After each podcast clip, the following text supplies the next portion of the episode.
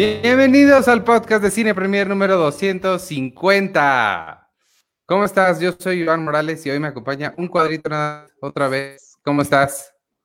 Bien, aquí eh, soy Checoche y sí, 250 y, pues ya, pero al ratito, al ratito dice Arturo que llegaba ya, que fue a comprar, bueno, no, que fue a, que fue a ver una cosa de, creo que era de, de su familia, no sé, su perrito, a pasearlo.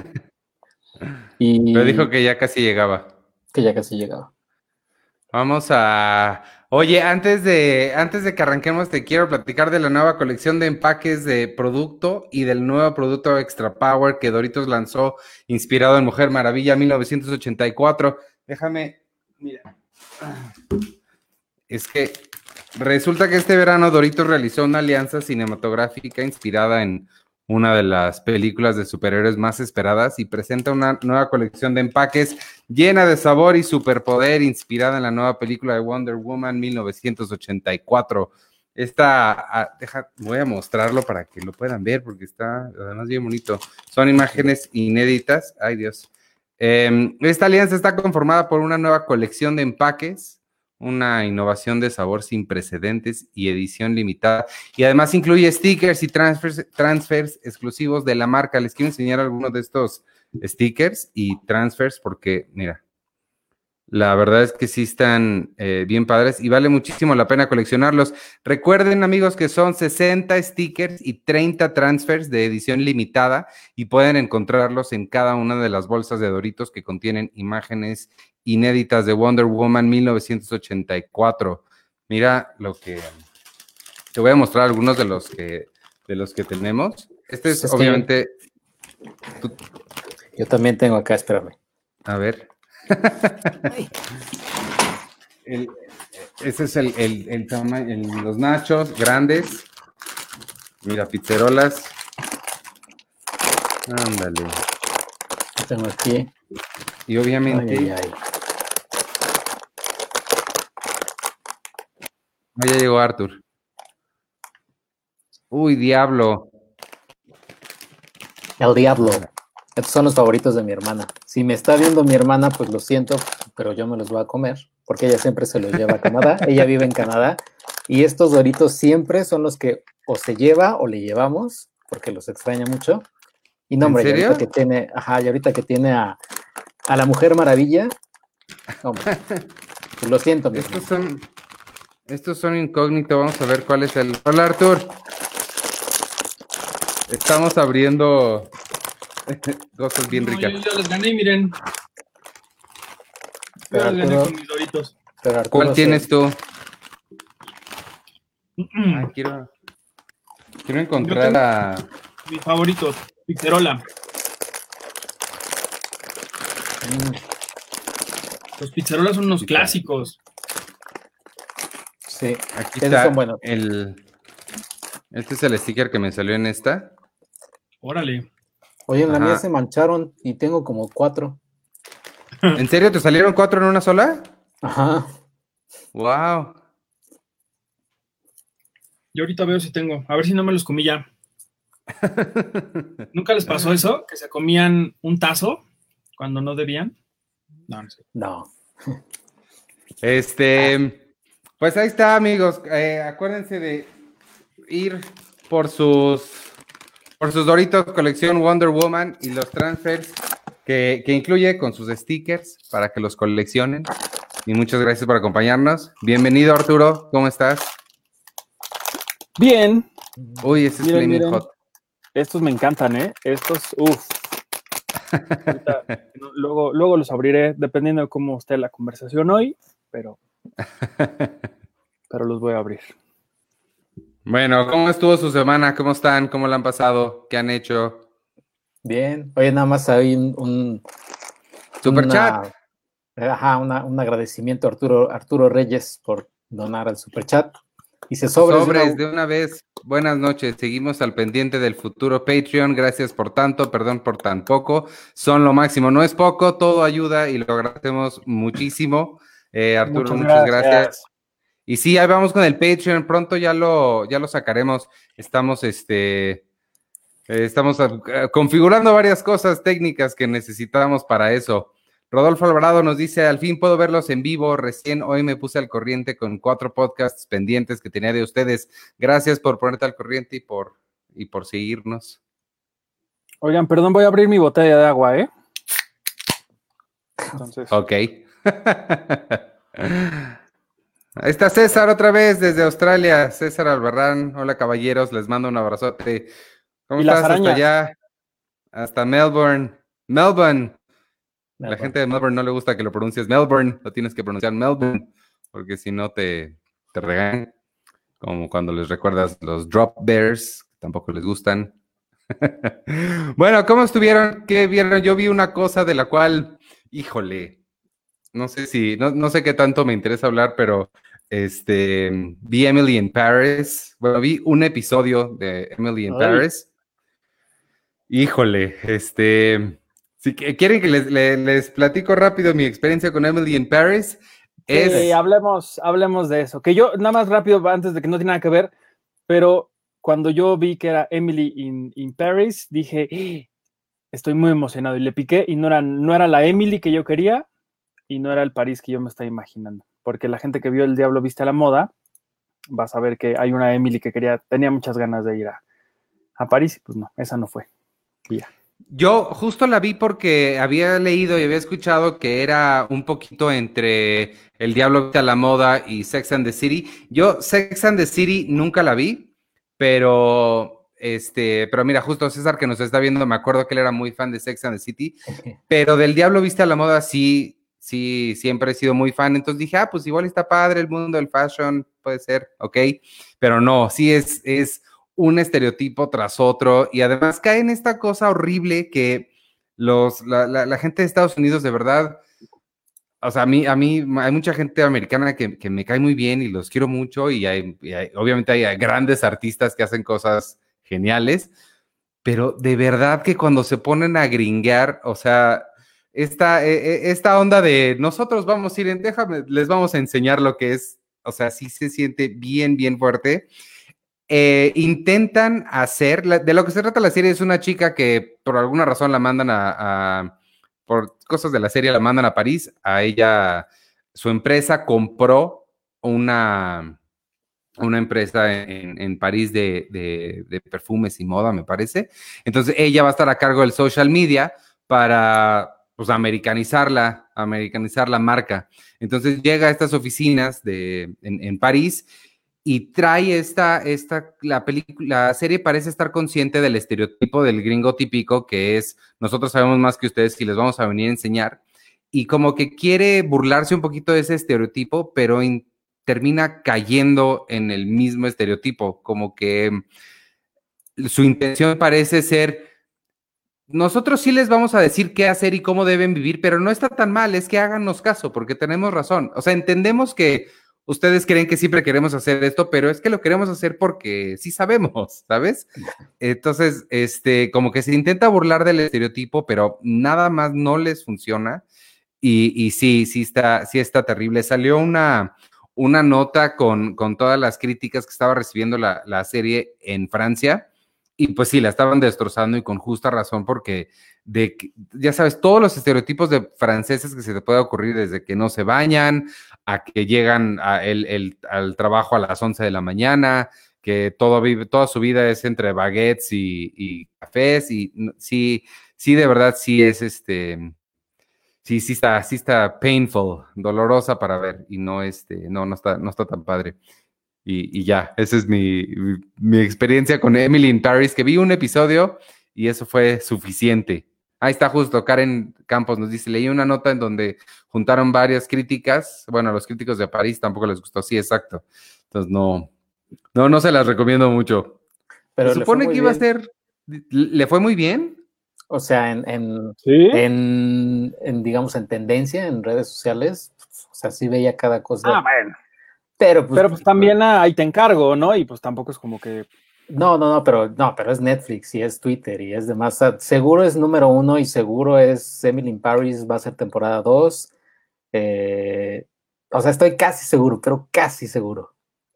Oye, lo que sí también, lo que dices, Iván, de, de los estereotipos, que van de mal en peor. O sea, sí es como, como que la misma serie va cayendo, se va degradando cada vez más por sí misma. Porque de entrada empieza con una, con una mujer empoderada, que es la jefa, que le dicen, eres tan buena que te vas a ir a París, porque vas a, a llevar toda una marca, y de pronto, oh sorpresa, la reemplazan en el último momento porque está embarazada. Además, eso se me hizo por ninguna razón. O sea, no habían. ¿Por qué no nada más escogieron a la niña esta de entrada? ¿Cuál era el punto de que estuviera la Ajá. jefa y luego. Pero en un 2020 donde las mujeres están tratando de erradicar ese tipo de cosas y de mensajes en, en el mundo de la industria, digo, en el mundo del entretenimiento, perdón, vienen y ponen eso. O sea, ay, estás embarazada, bueno, bye. Y la, y la, no sé si la corren o qué rayos, y entonces mandan a esta. No, es decisión de ella. Eh, ella prefiere eh, quedarse. en- o sea, no, no, no subir en su trabajo para encargarse de su embarazo. Eso es decisión de ella. Pero sí, sí, ¿Sí? estoy de acuerdo en que está raro. Bueno, como que está, está raro y sí, to- todo, todo de ahí, de ahí en adelante es, es- está muy, muy extraño. Yo nada más vi dos o tres capítulos y dije, luego regreso, pero son de esas cosas que ya habíamos hablado alguna vez aquí, que dices, luego regreso y nunca más lo vuelves a hacer, como que se te olvida y, y- es más, he estado viendo una telenovela con Mariana Treviño e Ilse Salas y me emocionó mucho más y me está llamando más la atención que esta serie, imagínense. ¿Una telenovela con Mariana Treviño e Ilse Salas? Así es. Ahí en. Netflix, por cierto. Di- Dice Rodrigo Martínez, de hecho ahorita la número uno es 100 días para enamorarnos, que es la que estás viendo, me imagino Arturo. En segundo lugar, ahí te encargo. Y en tercero, Emily in Paris. Pero recordemos que es el, eh, todos estos, este top, es el, el- el top nacional. Obviamente en Estados Unidos seguro Emily in Paris es número uno, o en, en París no creo. O quién sabe en una de esas. O sea, ¿Quién sabe? Porque también el algoritmo no te dice si la gente lo está viendo de buenas o de malas, nada más que lo están viendo.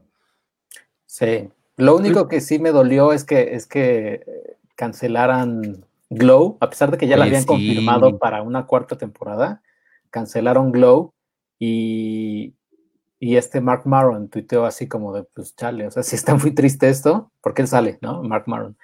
Y, los tweets que había de todo esto era cancelan Glow y cancelan otra serie por casi casi por el vestido de la princesa Diana en The Crown y por hacer eh, otra, otra serie de X cosa, ¿no? O sea que Glow tampoco era la serie magnífica y maravillosa del mundo, pero era, era una serie, pues, digamos, con un buen casting, con una buena historia, eh, verídica, entre comillas. O sea, tenía, tenía muchas cosas buenas. Mark, Mar- Mark Maron, Alison Brie.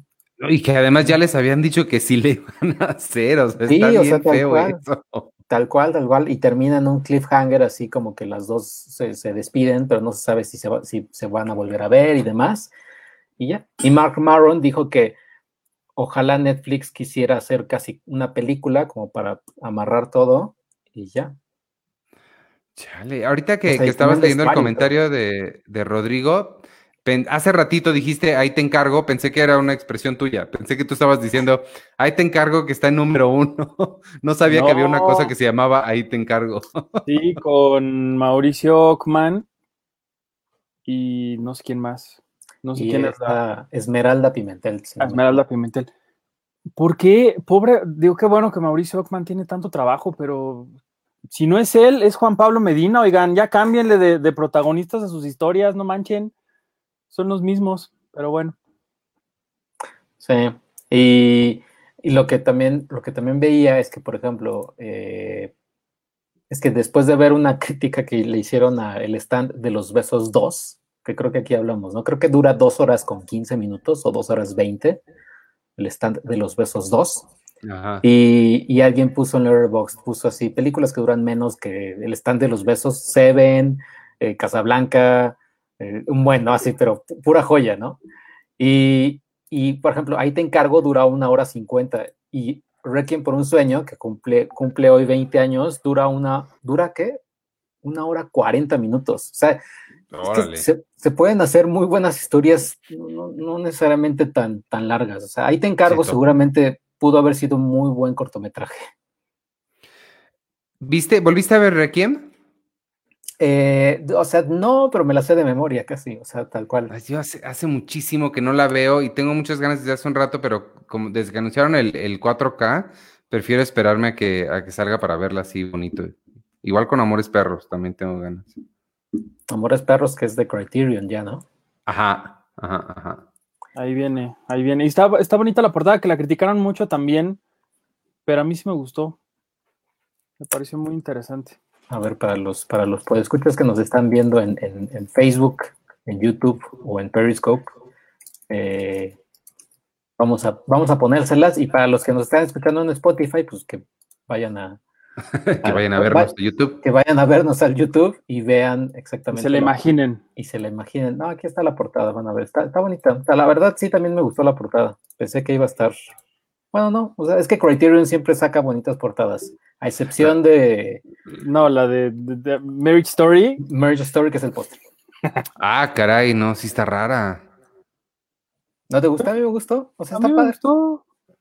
No le, no le- ah, es un perro, pero es que me parece como algo, como una de las estatuas mayas que están en las, allá en Tulum. Sí, Ajá. sí, sí, pero, o sea, por ese lado sí. Y de hecho era parte de la crítica, ¿no? Que decían, seguramente un diseñador que no es mexicano le se googleó perros mexicanos y encontró eso, que ni siquiera o sea, es un sí- perro. es- Sí Es está muy padre, pero no le veo relación con la película. Bueno, Y lo, lo que sí está súper, el nombre de Iñárritu está más grande que el título de la película. Hasta ahí te encargo. pues sí, pero mira, al menos le pusieron la, la, la cosita esa de la ñ, que no sé cómo se llama, y el acento.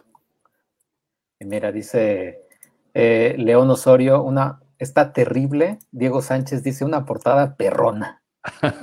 Y Víctor Recinos dice, no le veo relación. Hola, Vic. Oye, pero Oye- también la de, hola Víctor, pero también la de la de Parásitos, por ejemplo, que también sí les quedó muy raro, no sé si por ahí la, la- la- Sí. la puedes encontrar, Checo. Era la que estaba en, en código Morse o algo así, ¿no? Ajá, Ajá. que también muy, muy extraña. Sí, está extraña, o sea, sigue siendo, digamos, el póster original hasta cierto punto, o sea, el póster, pero sí, sí está en el código Morse, en el código donde, bueno, él escribe, ¿no? En la, en la película, Ajá. pero pues, ahí está. Está raro.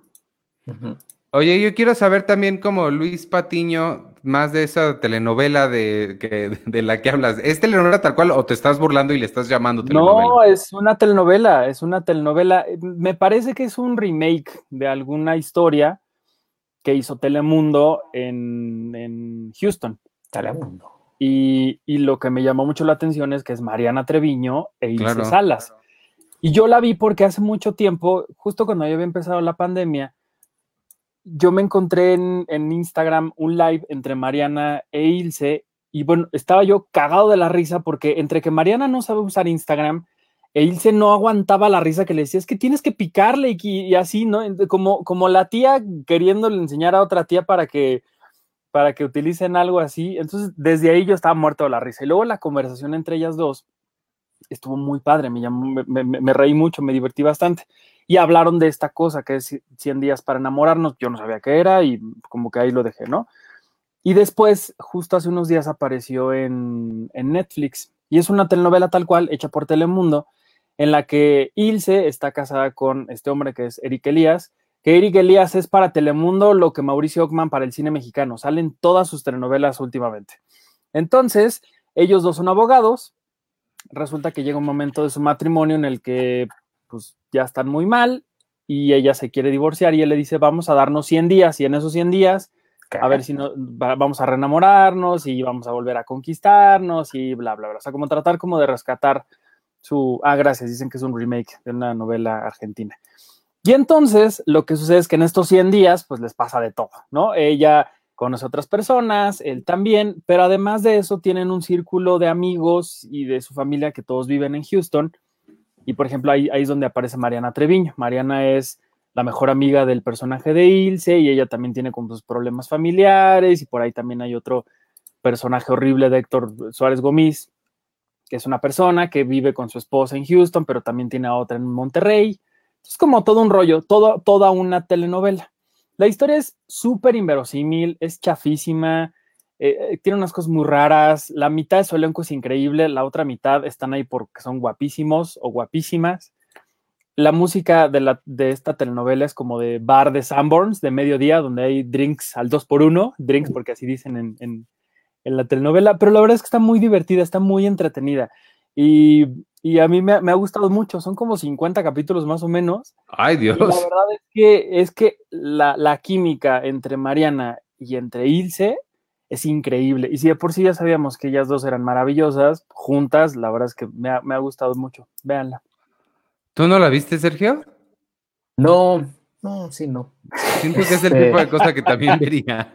No, pero ¿sabes qué? ¿Cuál es la bronca que tengo yo? O sea, creo, eh, no, que yo ya, re, o sea, ya rebasé el, o por el momento, o, o, o, al menos ahorita, pues los actores, ¿no? Que son los mismos siempre, si es como de otra mm. vez esto, sí es como, eh. o sea, y yo digo, Ilse Salas me cae bien, María Treviño también, el otro dude también, o sea, sí la vería, pero no, pero 50 capítulos, no. 56 y de una hora más o menos. 56 y tienen 100 días, pero no, no, no alcanzan, pues no viste, te faltaron los otros 44 días. Exacto, pero a lo mejor pasa algo al final que ya dices, ah, bueno, pues ya no importa. Exacto, wow. ¿no? Así de... Está, está padre, mira, y se nota mucho que Houston le dijo, oigan, vénganse a filmarla aquí. Ya ves que muchas ciudades en Estados Unidos tienen como estos incentivos de vénganse y nosotros les damos una parte de impuestos o lo que sea. Sí. Porque así se nota también un super mega comercial de Houston. Y, y ves, me llamó mucho la atención. La foto de la, de la telenovela, eso sí está bien padre. O sea, la, la, los colores y toda la forma en la que eh, encuadran toda la, historia está muy padre. Eso me, me llamó mucho la atención para una telenovela porque usualmente los formatos de telenovela son como muy, pues muy cuadrados, ¿no? Y casi casi el cartón de la pared atrás y todo muy chafón, o al menos así son en México, pero me, me llamó mucho la atención cómo está hecha. O sea, al menos de, en, en, a nivel producción, sí está, está padre. Uh -huh. Órale, sí. no, pues no la conocía. La, la, pudieron haber dividido en cinco temporadas de diez capítulos. Uh -huh. Yo la que sí vi, pero voy a hablar poquito porque todavía no se ha estrenado, se estrena este viernes. No, tú viste de... una cosa, Sergio, que te, fuiste el único que, bueno, Penny también la vio y eso, pues sí. Y, y yo aquí Hunting. viendo a Emily in Paris. The Hunting of yo Manor. para enamorarnos, muy mal. La, la, nueva, la nueva serie de Mike Flanagan, eh, que digamos, lo que yo sí sentí, no, no son, no, no voy a spoiler nada, ni les voy a adelantar mucho para que la vea la gente, pero si fueron fans de la primera temporada de, de, Hill House, esta segunda temporada, que no están conectadas, ni nada por el estilo, solo es una nueva casa eh, embrujada, eh, les va a gustar mucho. Y lo cierto es que sí, la, o sea, sí es muy triste, la, lo que también decía Penny, es que es muy, muy triste. Los últimos dos episodios, o sea, son, sí hay terror, pero híjole, no, o sea, sí te rompe un poco el corazón.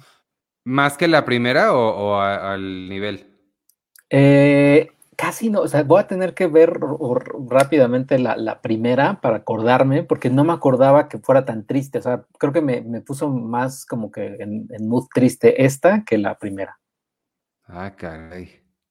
Porque Salen los mismos actores de nuevo.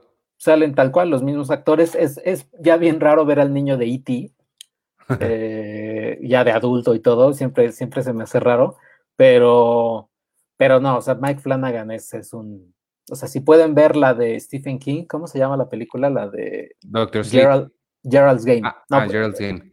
Gerald's Game, pueden verla. Doctor Sleep, que también está muy buena. Oculus, está padre.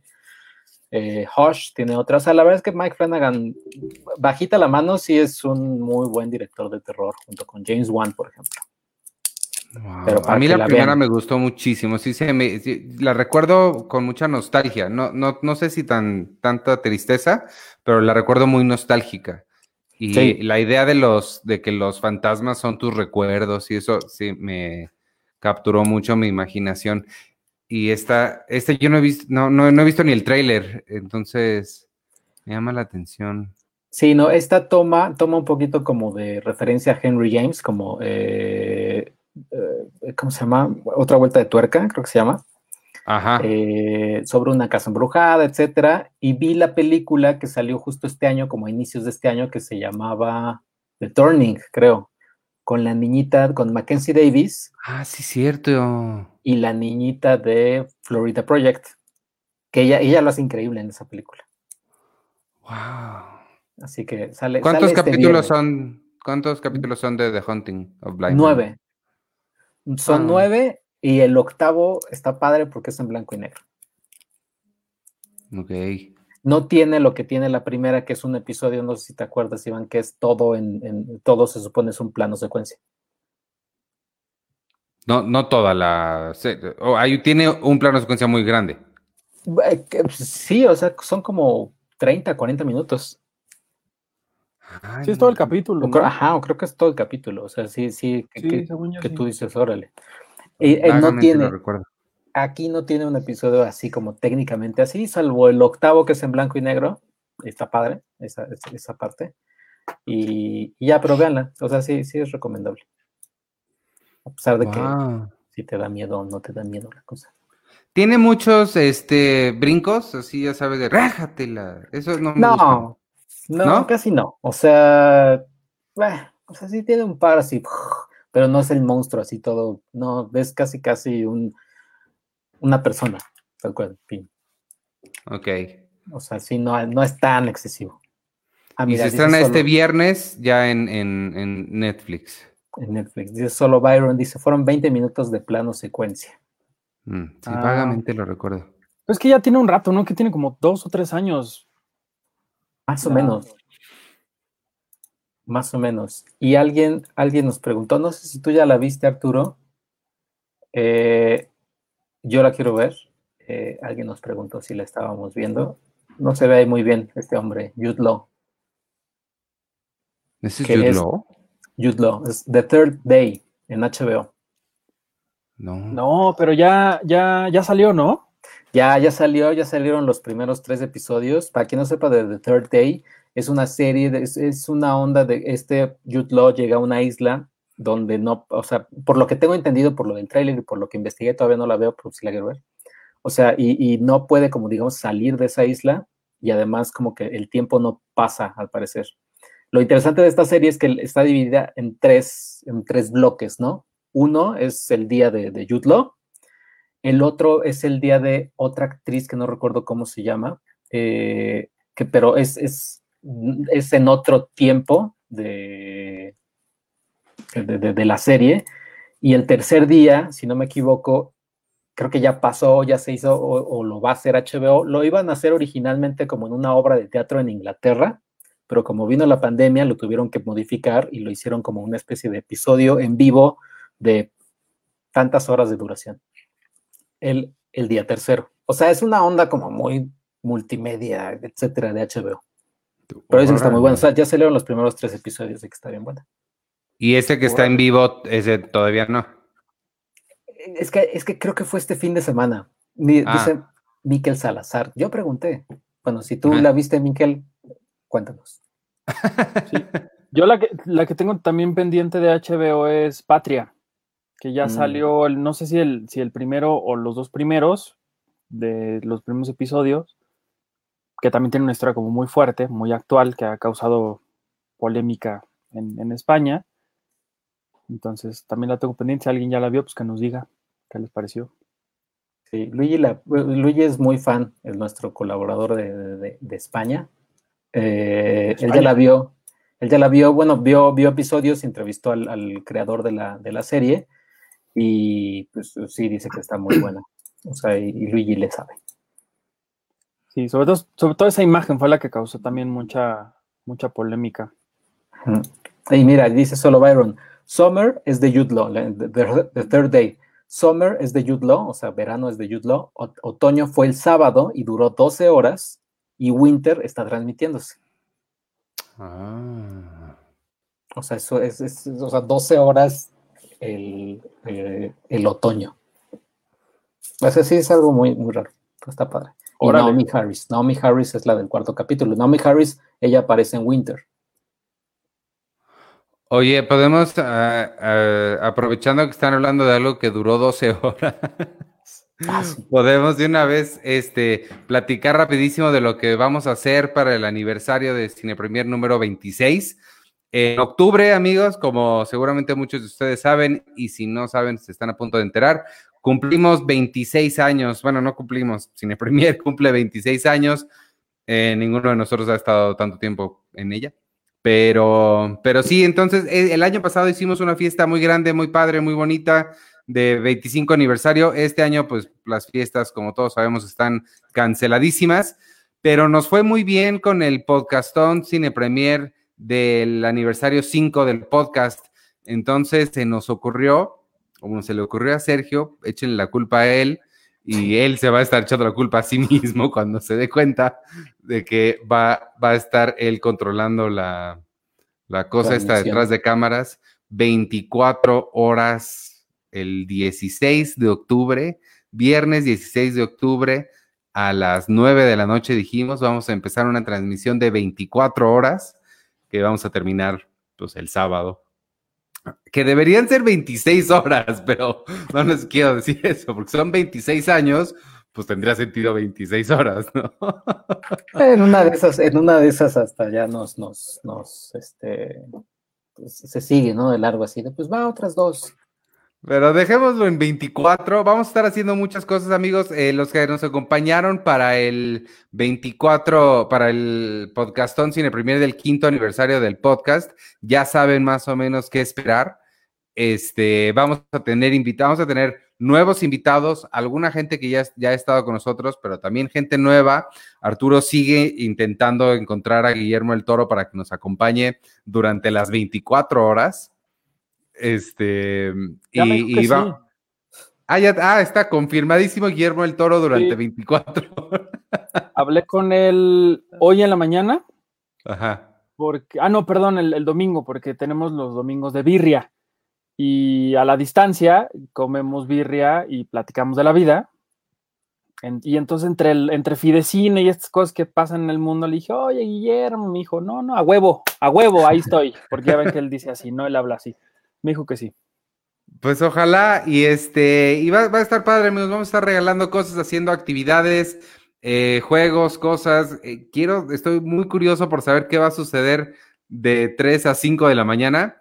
Yo a las 5 sin problemas me uno, ahí voy, ya yo me despierto, pero más o menos de 2 a 5, quiero saber qué van a hacer, quien sea que lo haga. Este, va a estar bueno, va a estar padre. Mándenos también si hay algo en específico que les gustaría que hiciéramos, mándenos ahí este, recomendaciones. Pueden empezar a utilizar el hashtag podcastón Cine Premier. Y pues obviamente toda la parte, la parte seria de todo esto, que es también parte de la celebración, pero pues nos van a ayudar mucho, es que pues sí es para, también una parte de la intención es recaudar fondos para que continuemos vivos en esta bonita publicación que, les hacemos con mucho amor y cariño. Eh, la pandemia nos ha afectado duro, nos ha afectado fuerte. Este, en la, hace rato publiqué, publicamos el, video de, mm, de presentación de la revista de octubre, que trae 17 pósters y trae toda la cobertura de Mujer Maravilla. Vamos a hablar de ella sin el primera impresa la semana que entra, ya que la tengamos en las manos. Este, pero sí hubo varios, varios comentarios de gente que ya nos pide que regresemos a puestos de revistas. No es tanto una, una elección, amigos, o, sea, ¿qué más quisiéramos estar en todos lados? Pero la realidad es que pues, los costos de impresión de un tiraje lo suficientemente alto para distribuir en, en tiendas y en puestos de revistas es, es muy alto y no nos, no nos salen las cuentas. Este, entonces, pues eso es parte también de, de lo que estaremos haciendo en el, en el podcastón. Es un poco celebrar y una parte también recaudar fondos para, para poder continuar vivos. Pero, pero va a estar padre, va a estar bueno, va a estar divertido, interesante, cansado, pero me, me entusiasma. Ahí ya les prometo estar en mi casa normal, donde tengo mis cosas. No estoy ¿Tu casa encerrado en normal? un. ¿Tienes una casa normal? Ahorita estoy en los vestidos de mi mamá. Oye, bueno, eh, sí, no, ustedes se acuerdan, seguro sí, bueno, eh, esperaría, ¿no? Eh, ¿Ustedes han tenido días en donde no han dormido 24 horas? sí. Claro. ¿Y se acuerdan qué, qué estaban haciendo? Si se puede decir, a pesar de que es horario nocturno, no sé si quieran decir, no, no. Sí, bueno, a mí me, me- un- eh, en la escuela me llegó a pasar un par de veces por estar trabajando. en tareas y así. Y cuando hice la película, cuando, cuando hice sincronía, los llamados nocturnos sí casi no dormía y hubo un par de días que me lo aventé 24 seguidas. Y cuando hice mi otro corto, el de la, hija de un hombre invisible, también ahí no, no dormí. ¿Y sabías que te ibas a quedar despierto? Porque esa es otra. O sea, porque igual, amaneces un día y dices, ay, hoy, hoy es el día que voy a no, no voy a dormir. No, fue más como, ah, seguramente me voy a quedar despierto. O sea, tenía la esperanza de terminar a tiempo para irme a dormir, pero, pero sí, no, sabía que seguramente no iba a suceder. ¿Y tú, Arturo, que dice Marian Tali que te encanta tu, que le encanta tu voz? Ah, muchas gracias. Ah, no, espérate. Muchas gracias. Hace ratito que estábamos abriendo las bolsas de. Hace ratito que abríamos las bolsas de Doritos, alguien nos puso ASMR. Si no saben qué es ASMR, busquen videos en YouTube ASMR y es gente que, hace diferentes sonidos con diferentes cosas muy cerca del micrófono porque a mucha gente le ayuda a, relajarse o es este, una, cosa pues, de, de, gusto. No sé si tenga connotaciones sexuales, pero pues son sonidos que, gustan mucho y traen relajación. Entonces puedes intentar eso con tu voz, Arturo. Acércate y contesta lo que ibas a la pregunta que te hizo Sergio. No, el otro día me dijeron que eh, eh, cuando en estas, en estas épocas de crisis, así de pues ya abre tu OnlyFans, que es donde la gente se encuera para, o sea, tú, tú te encueras y la gente te paga dinero. Yo no, no, pues la gente se defraudaría mucho al ver mis carnes ahí exhibidas. Pero, entonces, 24 horas. Ah, yo sí, sí, claro, sí. ¿Y sabías que te ibas a quedar despierto? Pues un poco sí, porque era, era una época de mi vida muy extraña en la que tenía yo tres trabajos y además iba a la facultad. Entonces, eh, trabajaba en, en, en, las tardes, luego en las noches llegaba a la casa de todos ustedes y me ponía a hacer lo que tenía que mandar de Cine Premier porque casi siempre me decían, oye, ¿puedes hacer esto? Y yo, sí, ¿para cuándo? Para mañana. Y entonces, pues ya lo tenía que hacer. Y pues siempre el único tiempo libre que tenía en las noches. También estaba en un programa de radio y tenía que grabar a una hora donde no hubiera ruido. Entonces también siempre grababa de madrugada. Y al día siguiente, pues evidentemente no llegaba nunca a las clases de las 7 ni de las 9 de la mañana, porque pues se me hacía súper tarde. Oye, espérame, super chat. Muchas gracias a María Teresa Barreda, mi mamá. Gracias, mamá. Eh, gracias. Gracias por el este chat y por prestarte su, su locación. Y entonces, ah, entonces esas, o sea, fueron muchas veces o poquitas. Muchas. De hecho, en, realidad, por eso, por esos momentos de, eh, por ese particular momento de mi vida, es que se me quedó ese maldito hábito de trabajar en las noches por el que Iván me odia tanto, porque me quedé mucho con esto de, pues, llegar y ponerme a trabajar esas horas donde no había ruido, donde pues, nadie me molestaba, ¿no? Y, y, era muy feliz durmiéndome a las 6, 7 de la mañana mandando las cosas que tenía que mandar.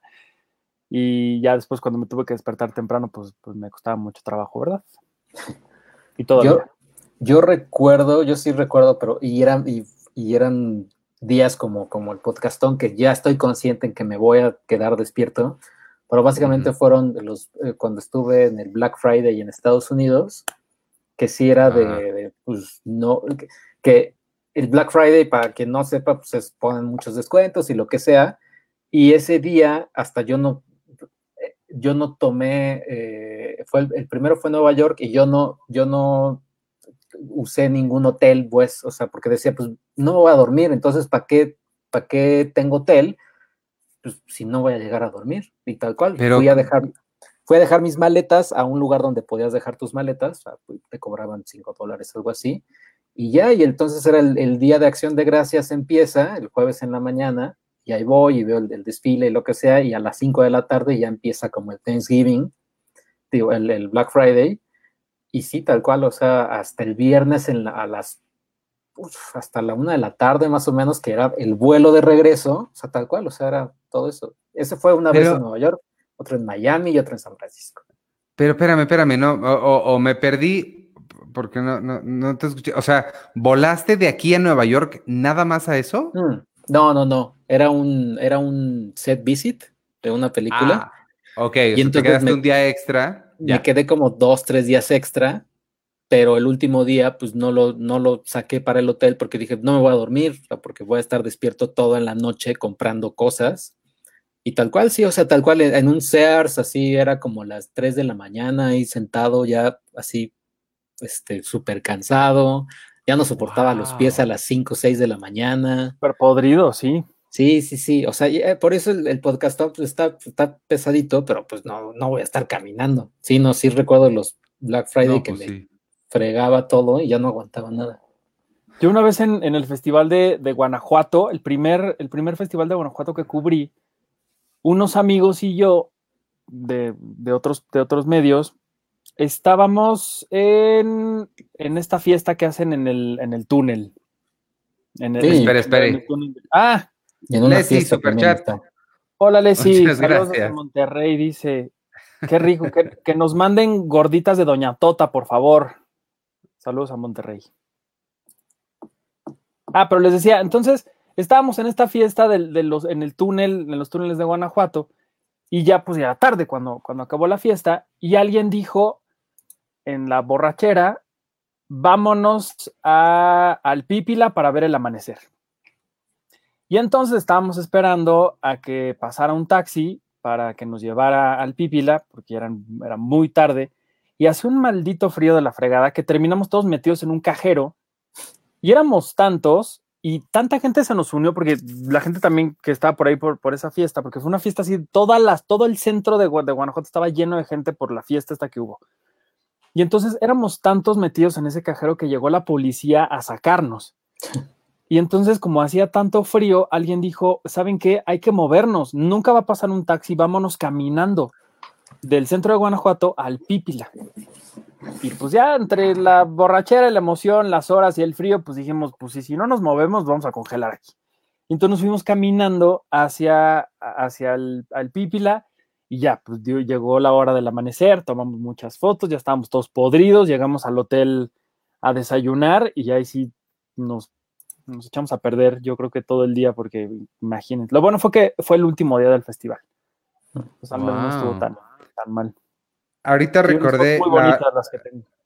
Recordé la otra vez que me quedé 24 horas despierto, fue, fue también en un, en un viaje, me acordé con la historia de Sergio, y leí, o sea, lo que más destacaría de eso fue de aquí a Seattle, pero fue viaje México, Vancouver, Vancouver, Seattle en camión. Este, y leí completo Jurassic Park. Entonces, Jurassic Park la leí en 24 horas. Uy. Sí, es que estuve como nueve horas en el aeropuerto de Vancouver en lo que salía el camión a la mañana siguiente. O sea, bueno, choca. Eso es lo único que no extraño de que de luego nuestros viajes que teníamos que hacer. Que si pasas cuando había viajes.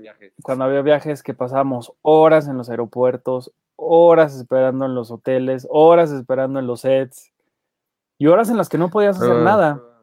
Digo, estaba padre, ¿no? Pero, de pronto cuando, por ejemplo, el último set que yo tuve, no, ni siquiera fue set, el último viaje que tuve que fue en Atlanta, nos llevaron a los estudios de Tyler Perry, que según yo son los más grandes del mundo. y entonces, según yo sí, alguna vez escuché ese dato porque creo que Eva DuVernay fue la que lo tuiteó y, puso como un millón de videos de, un viaje que ella tuvo adentro de esos lugares. Estábamos ahí, en Atlanta, en, los estudios de Tyler Perry. Y nos metieron un maldito cuarto así chiquitito, blanco, donde no había nada. Y estuvimos como tres horas ahí aplastados porque teníamos que esperar a que llegara el talento. Imagínense, tres horas encerraron un cuartito con gente de todo el mundo en tiempos de COVID. Bien. Y, pero bueno, no, no era todavía la gravedad de ese momento. Y entonces lo que, lo que hice fue, no, creo que traía o Friends o algo descargado en mi teléfono y, lo, y así estuve viendo.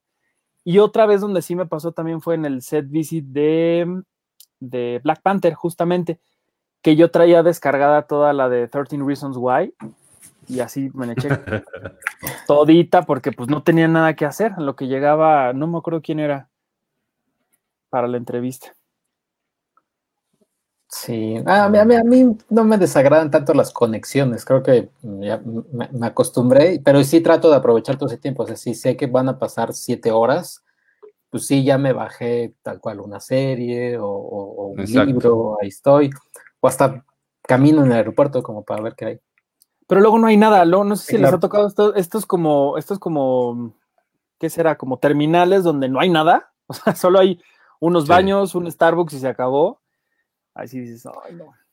Yo siempre, cuando tengo viajes largos a, a Europa o así, mm, suelo ponerle igual muchas series o cosas a la computadora o al teléfono. Y luego me siento, ¿se acuerdan de, de Cameron Díaz en, en The Holiday? Que se sube al avión y te trae una montaña de libros Ah, como sí. si fuera a leer todo. Así me siento, porque o sea, no hay forma de que me dé tiempo de ver tres series completas en un vuelo de nueve horas, pero... O no ves nada, y terminas viendo lo de las pantallitas de ahí. Ajá, también. Sí, termino viendo Ay. el gran truco. O Friends, Pero como lo, yo. lo que sí dice, dice mucho de, de nosotros tres, de las personali- personalidades de cada uno, que las experiencias de 24 horas, la única fiesta es la de Arturo. o sea, Sergio y yo ahí solos haciendo trabajo o, o sus compras, pero solos. Ajá. También dije una de trabajo, también dije una de trabajo, no. Pero la padre era la de la fiesta. ¿no? Ah, no, sí. Nosotros nada más tenemos esa. Sí, bueno, y ahorita no está Penny, pero en el podcastón pasado platicamos de cuando nos desvelamos muchísimo en una fiesta en Morelia, hace no mucho tiempo, con Lalo y con, y con mucha gente. No fueron 24 horas, pero casi, porque para Morelia siempre te, te tienes que despertar a las 6, 7 de la mañana para llegar a la función de las 8. Bueno, ustedes, pero como yo tengo mi, mi pase padre. Bueno, sí, eso Oye, sí. Pregunta Abraham Velázquez, saludos equipos Cine Premier. ¿Qué será de los Oscar 2021? Tantas películas que se han pospuesto. Ay, sí, hombre. Bueno, las, las películas que se han pospuesto en realidad no son muy oscareables, que digamos. O sea, no, me, no veo ahí una Wonder Woman, no veo, no veo a mm, The Batman, ¿no? Es gran punto, de hecho sí es muy buen punto. Sí. Pero ¿qué va a pasar con la ceremonia en sí? Ah, pues miren, si algo aprendieron de los Emmy, van a hacer algo un poquito más dinámico. Si la cosa de aquí a ese momento mejora y ya hay vacuna y ya hay un poco más de libertad para el mundo, sería quizá el primer gran evento del, del mundo del entretenimiento el- en el año que entra, porque los Golden Globes no sé qué vaya a pasar con ellos tampoco, pero pues a lo mejor podría ser como el, gre- el regreso triunfal de la gente de Hollywood a la vida. Yo, No mira, sé. yo sé que suena súper burlón y súper sarcástico, les juro que no lo es, pero más que aprenderle a los Emmys, deberían aprenderle al Ariel, porque estuvo muy, mucho mejor que los, que los Golden Globes. Me gustó mucho esta onda como tan, tan hecha en casa, así como, e- e- eso me gustó, se veía la gente normal, así que falla esto, que falla lo otro, eso estuvo- Pero, pero, Pero se extendieron un chingo. Sí, no veo a Hollywood haciendo eso, porque además ese es su gran evento de, o sea, sí, no, se me hace más factible que renten un cuarto y nada más inviten a 10 celebridades y sea la reunión de Angelina Jolie con Brad Pitt y ya. Oye, pero, pero acuérdense de, de una ceremonia, creo que fue en 2008 o en 2009. e- En plena recesión, Hugh Jackman condujo quizá una de las mejores ceremonias del Oscar en los últimos años, donde decían, no tenemos dinero, entre comillas, ¿no? Y todos los sets de un, de un número musical eran de cartón y todo reciclado. Digo, un poco aplicado este concepto que dices tú, Iván, de hecho en casa, no tenemos más, lo queremos hacer con lo que, lo que pueda dar Hollywood, podría ser algo como lo que hizo Hugh Jackman aquella vez, que sí era muy como, pues no tenemos lana, pero queremos estar aquí y ya podemos hacer, bla, bla, bla, pero no sé si lo vayan a hacer. A veces, a veces es padre que existan personas que digan, vamos a tratar de que, vamos a tratar de aparentar de que todo está bien como para que la gente se sienta bien, tranquila y se distraiga un ratito, pero no sé si en estos momentos en particular sea la mejor opción. O sea, como tratar, ahorita siento que, lo que decías tú, Iván, el, el, el Emmy sí fue mucho como tratando de aparentar que no pasaba gran cosa y eso también creo que fue un poco co- contraproducente. Dice Rodrigo Martínez López, creo que cuando fue la huelga de guionistas, los Golden Globes anunciaron sus ganadores en una rueda de prensa. No Ujú. me acuerdo, Ah, ¿sí? me- medio me Sí. suena, ¿eh? Sí, sí, así fue. Sí, no sé si tan así. Yo, yo les voy a decir, yo, yo lo que haría si yo fuera el productor de los Oscar o cualquier de estos, cualquiera de estos premios es hacer, eh, producirlo, preproducirlo. No, yo prescindiría de la gran sorpresa de la noche y la sorpresa se la dejaría nada más al público y producir algo como, ¿se acuerdan de los sketches con los que antes abría Billy Crystal? Que se metía a las películas y salía, algo así, o sea, no, no, no tengo formada la idea exactamente, pero algo así, algo producido, algo que, que sea como casi una ficción, que dure sus dos horas y que la sorpresa, o Punked, algo, ah, ahí está, una mezcla entre Punked y los sketches de Billy Crystal, que agarran así a Brad Pitt en el súper y toma tu Oscar, ¿sabes? Algo así como más eh, hecho, que no, que no sea necesariamente la gran ceremonia con chistes y todo, porque sí creo que ese formato está, o sea, no, no, no veo cómo un- puede funcionar ese, ese formato. Y además hay que recordar que el año pasado algo de lo más padre del Oscar fue que no hubo host, no hubo conductor, y eso le dio mucho dinamismo a la ceremonia. No sé si este año, por ejemplo, un Emmy sin, los, sin un conductor, aunque a mí no me gusta Jimmy Kimmel, pues hay que reconocerle que el hombre pues, tuvo que sostener toda la, la entrega él solito, ¿no? Ajá. ¿no? No sé si pueda funcionar otra vez un concepto como no vamos a tener conductor en un tiempo como el que estamos viviendo. Oh, quién sabe. Sí estaría raro, ¿no? Mm. Sí. Mucha, Dice- mucha, mucha intriga. Dice Vera Chamarín, hola, acaban de empezar, los estuve esperando desde las siete y media y como no llegaron me fui a los tacos. Ay, Uy, ¿de qué nos compraste, Vero? ¿De qué son tus tacos? Cuéntanos.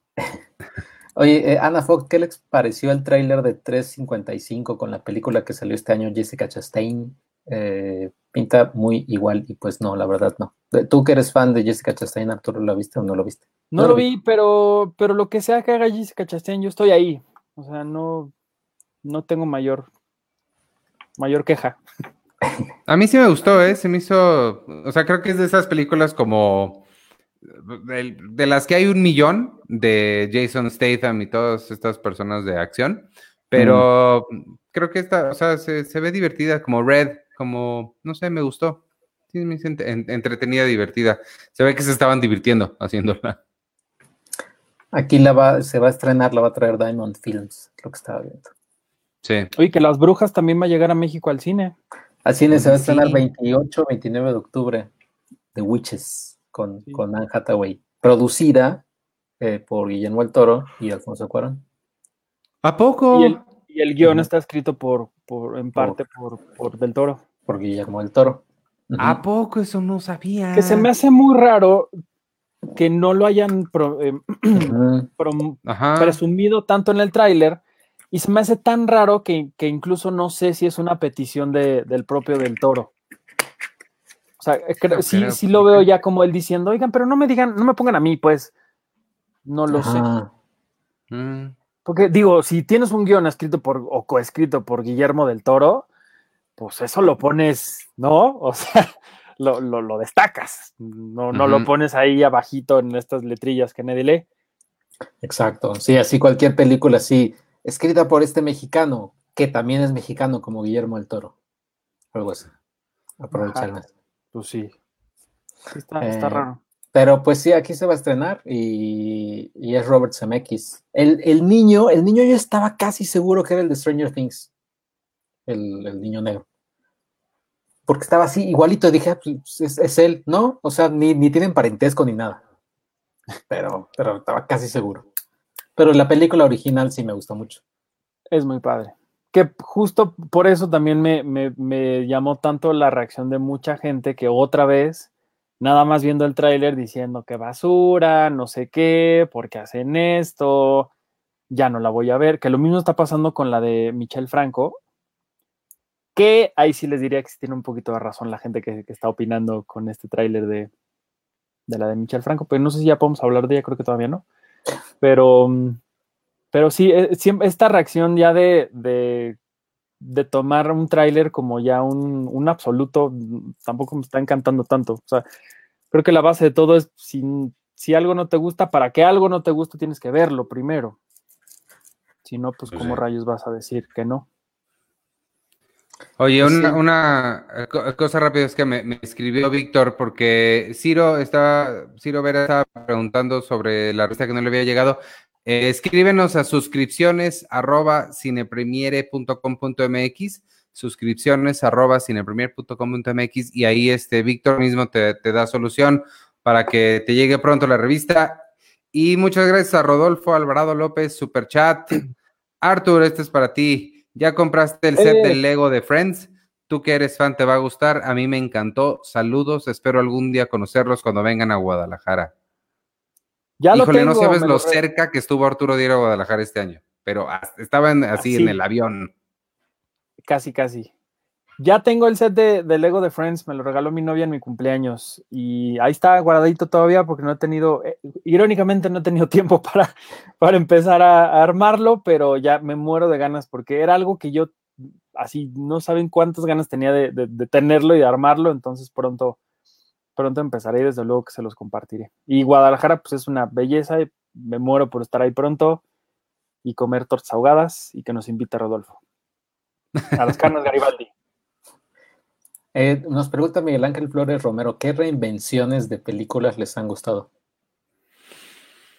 ¿Qué reinvenciones de películas? Em, o sea, como re- remake o... Me imagino, o sea, no sé, Scarface de, de este Brian De Palma.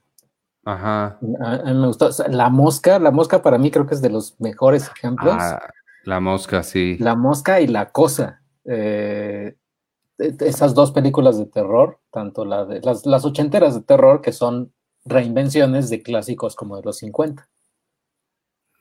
Sí, sí, la mosca es un gran, gran ejemplo. Ay, no sé, dame chance de pensarle y te digo. Yo tampoco sé. Ahorita no, Mm, no. ¿Qué otra reinvención? Que- Sí. pues, Creo que ninguno nuevo. O sea, pensando como en algo reciente, no hay algo que. En, en teoría, o sea, vaya un poquito Jurassic World. Venía siendo como un reboot, secuela, pero si no habías visto la primera, pues no, no había tanta necesidad. O sea, como que me gustó lo que hicieron con, con Jurassic World. Que no reinvención, pero Sa- ¿Sabes cuál? Stalker. ¿Te acuerdas de, de Stalker, la de mm, que escribió Wentworth Miller? Este es, es también medio reinvención o re- remake de la de, de, de Tarkovsky. Está bien padre esa, pero- ajá. no, sea, vi la de Este- Stalker. Mira, en los Y comentarios ponen True Grit y El Hombre Y Invisible también. Ahorita que vi el comentario de Ciro, claro, True Grit, True Grit es increíble es- y me gusta mucho más la de los Cohen. El hombre invisible, no, está fea. Empezando porque no. O sea, sí, sí está padre. Lástima que no se trata de un hombre invisible. Es todo lo que me molesta. Que, o sea, estaría padre que se tratara de lo que se trata. La Guerra de los Mundos. Mm, La guerra de los me, mundos. me gusta mucho. Spielberg. Está padre. Sí, que han habido bastantes. O sea, vaya, no, no, no bastantes, ¿no? Eran como tres. Día de la Independencia es un guerra de los mundos, tal cual. Un Pues poco sí, también. Pero tal cual la Guerra de los Mundos, creo que nada más había una o dos súper muy, muy, muy viejitas y luego la de Spielberg. Mm. Avatar, que es Pocahontas, o baila con lobos, danza con lobos. It. O sea, It eh, se hizo la versión de televisión, pero y es cuenta, muy, sí. muy choncha, o sea, sí tiene su club de fans, Sí. pero It de este hombre argentino, ¿cómo se llama? No me acuerdo. Andy. Muschietti. Andy Muschietti. Andy Muschietti. Sí, está padre también. Oye, pero ahí creo que más que Andy Muschietti, quien le puso lo que al final nos terminó gustando fue Kari Fukunaga. Porque sí venía Ok. siendo como una historia muy oscura. O sea, Kari Fukunaga era el primer director que estaba a cargo del, del remake. Y creo, no me acuerdo, pero creo que le dijeron, no, no, espérate, esto está muy loco, está, está muy, muy oscuro, muy extremo. Y él se fue. Y Andy Muschietti terminó como tomando ese proyecto y terminarlo de cierta forma. Y digo, la prueba está en la, en la secuela, en la, la parte 2, que sí está padre lo que quieran, pero se nota muchísimo que no hubo un, un, un, un sello autoral de Andy Muschietti diciendo, voy a seguir con esto que ya habíamos hecho o quiero hacer esto otra cosa. Se sintió mucho como, como ya una secuela muy como producida ahí de, de Warner diciendo, vamos a hacer esto y ya. Pero ¿no? también la, la historia de los adultos, bueno, Iván que leyó el libro, sí leíste el libro, ¿no, Iván? Yo leí el libro, sí. Eh, la historia de los adultos creo que es la, me- la menos como, como jugosa A diferencia de los niños, ¿no? Sí, es que sí. O sea, sí, en el libro, yo no sé por qué no han hecho eso en ninguna película, que vengan mezcladas. El libro viene, o sea, uno y uno, no, no es una parte y luego la otra. No sé por qué no han hecho eso en ninguna película, pero sí es, y, y ese me- mezcla le da un poco más de ni- dinamismo, porque sí, la de los adultos es más, más eh, cansadona. Oye, está diciendo Diego Domínguez, Funny Games, Funny Games es increíble, las dos, digo, las dos las hizo Haneke, entonces, eh, eh, el planeta de los simios, Madame Tussauds, el, Sí, la, no la de Tim Burton, No, las de James Franco. la de James Este, Franco. Y Dread, Dread está bien padre, la de Carl Urban. Red es increíble. Star Trek también. Eh, ok, Star Trek. Star Star Wars, Star Wars no, por ejemplo, a excepción de Rogue One, el episodio 8, pero no cuenta. Ajá. Joker sí, yo creo que sí aplica, Joker también está padre. Pero es una, bueno, sí es una reinvención del personaje. Pues es reinvención del personaje, al menos.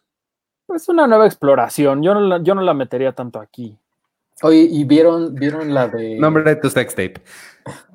¿Vieron la de... No, esa no es sex tape, es, ese es nombre tu sex tape preventiva, Guácala. tomando decisiones inteligentes, esa no la meto ahí. la del Gran Calavera? ¿Es el Gran Calavera se llama? El Gran Ah, los nobles. Ajá. Y los Nosotros nobles. Yo no el vi la Gran del- Cala- Ay, no, perdón. No, que yo no la vi, la de Gran Calavera, tú la viste, me imagino. Es muy padre. Y el otro A mí día me gusta más la, la gran calavera que los nobles. Es que es, es increíble. Es un poquito al revés. estaba- Sí, sí, sí. Y el otro día estaba viendo en, en casa de mis abuelos, que ahí se ve religiosamente el canal de película, en la señal en HD de, de película estaban pasando el Gran Calavera y se veía bien bonita, se veía como si lo hubieran restaurado, remasterizado, estabilizado, no sé cómo se diga en estos procesos que le hacen, que no es tal cual una re- remasterización, pero se veía bien bonita. No sé por qué esas cosas no las presumen más, porque el otro día también me metí a ver si, si había otras así, y hasta las de ficheras y estos comediantes horribles también es- se, ven como, o sea, como que las, las arreglaron, pues algo les hicieron porque se ven bien. No sé por qué esas Ujú. cosas no las presumen, pero bueno. Y no hay, no hay muchos, o sea, o no hay más, ¿verdad? Como remakes mexicanos, películas mexicanas. o- Pues digo, pensando como en un ejemplo medio, medio burdo, pero una historia que se ha repetido varias veces en México ha sido Rubí, por ejemplo, que nació del- de, los, de las historietas estas de Yolanda Vargas Dulce, después le hicieron una película, luego una telenovela y por ahí ha habido otras adaptaciones. Cindy la regia. No, este, Era un cómic. bueno, sí. Este, ¿qué otra? Sí, no, o sea, según yo no, no hay así como... ¿No hay papá soltero en la película? No, me encantaría que hubiera. No. Quieren hacer el abuelo soltero. Pero... Se hizo un Salón México. Sal- Salón México del Indio Fernández, que a mí, mi favorita del Indio Fernández, la hicieron después en los noventas. Y a mí no me encantó. Esa. ¿Y qué otra más? Dice Rodrigo Martínez, ¿el complot mongol podría aplicar como remake? Mm, No sé, porque el complot mongol, sí hay un, eh, está el libro y está también una película, pero la, la- la que hizo Sebastián Del Amo está inspirada en el libro y no en la película, que se hizo en los 60, 70, creo. No, no sé si un remake, es una nueva adaptación del- de, la novela, pero O sea, sí, se han hecho también películas religiosas, ¿no? La historia de Jesús en, el- el cine mexicano seguro hay como tres. Ahí está Cristo 70, que es de mis favoritos. Pero, ajá, o sea, el Jesús del Calvario creo que es una película de- este, también que se, que se hizo, o sea, sí. Mira, mi tía Patricia Arce dice, los nobles nada que ver con el gran calavera. Tiene Saludos a mi tía, que siempre nos ve. hasta el Ah, viento, hasta el tiene viento miedo. tiene miedo, claro. Y, y la otra, más negro que la noche. Más negro que la noche y el libro de piedra. Y el libro de piedra, las tres horrendas. Sí, los sí. remakes. Ay, sí, perdón, pero las tres eh, les quedaron muy malas. Brenda Barrios, hay una versión colombiana de Nosotros los Nobles que se llama Malcriados y está menos peor que la mexicana. Que bueno, está también... Eh, Cana no es mala.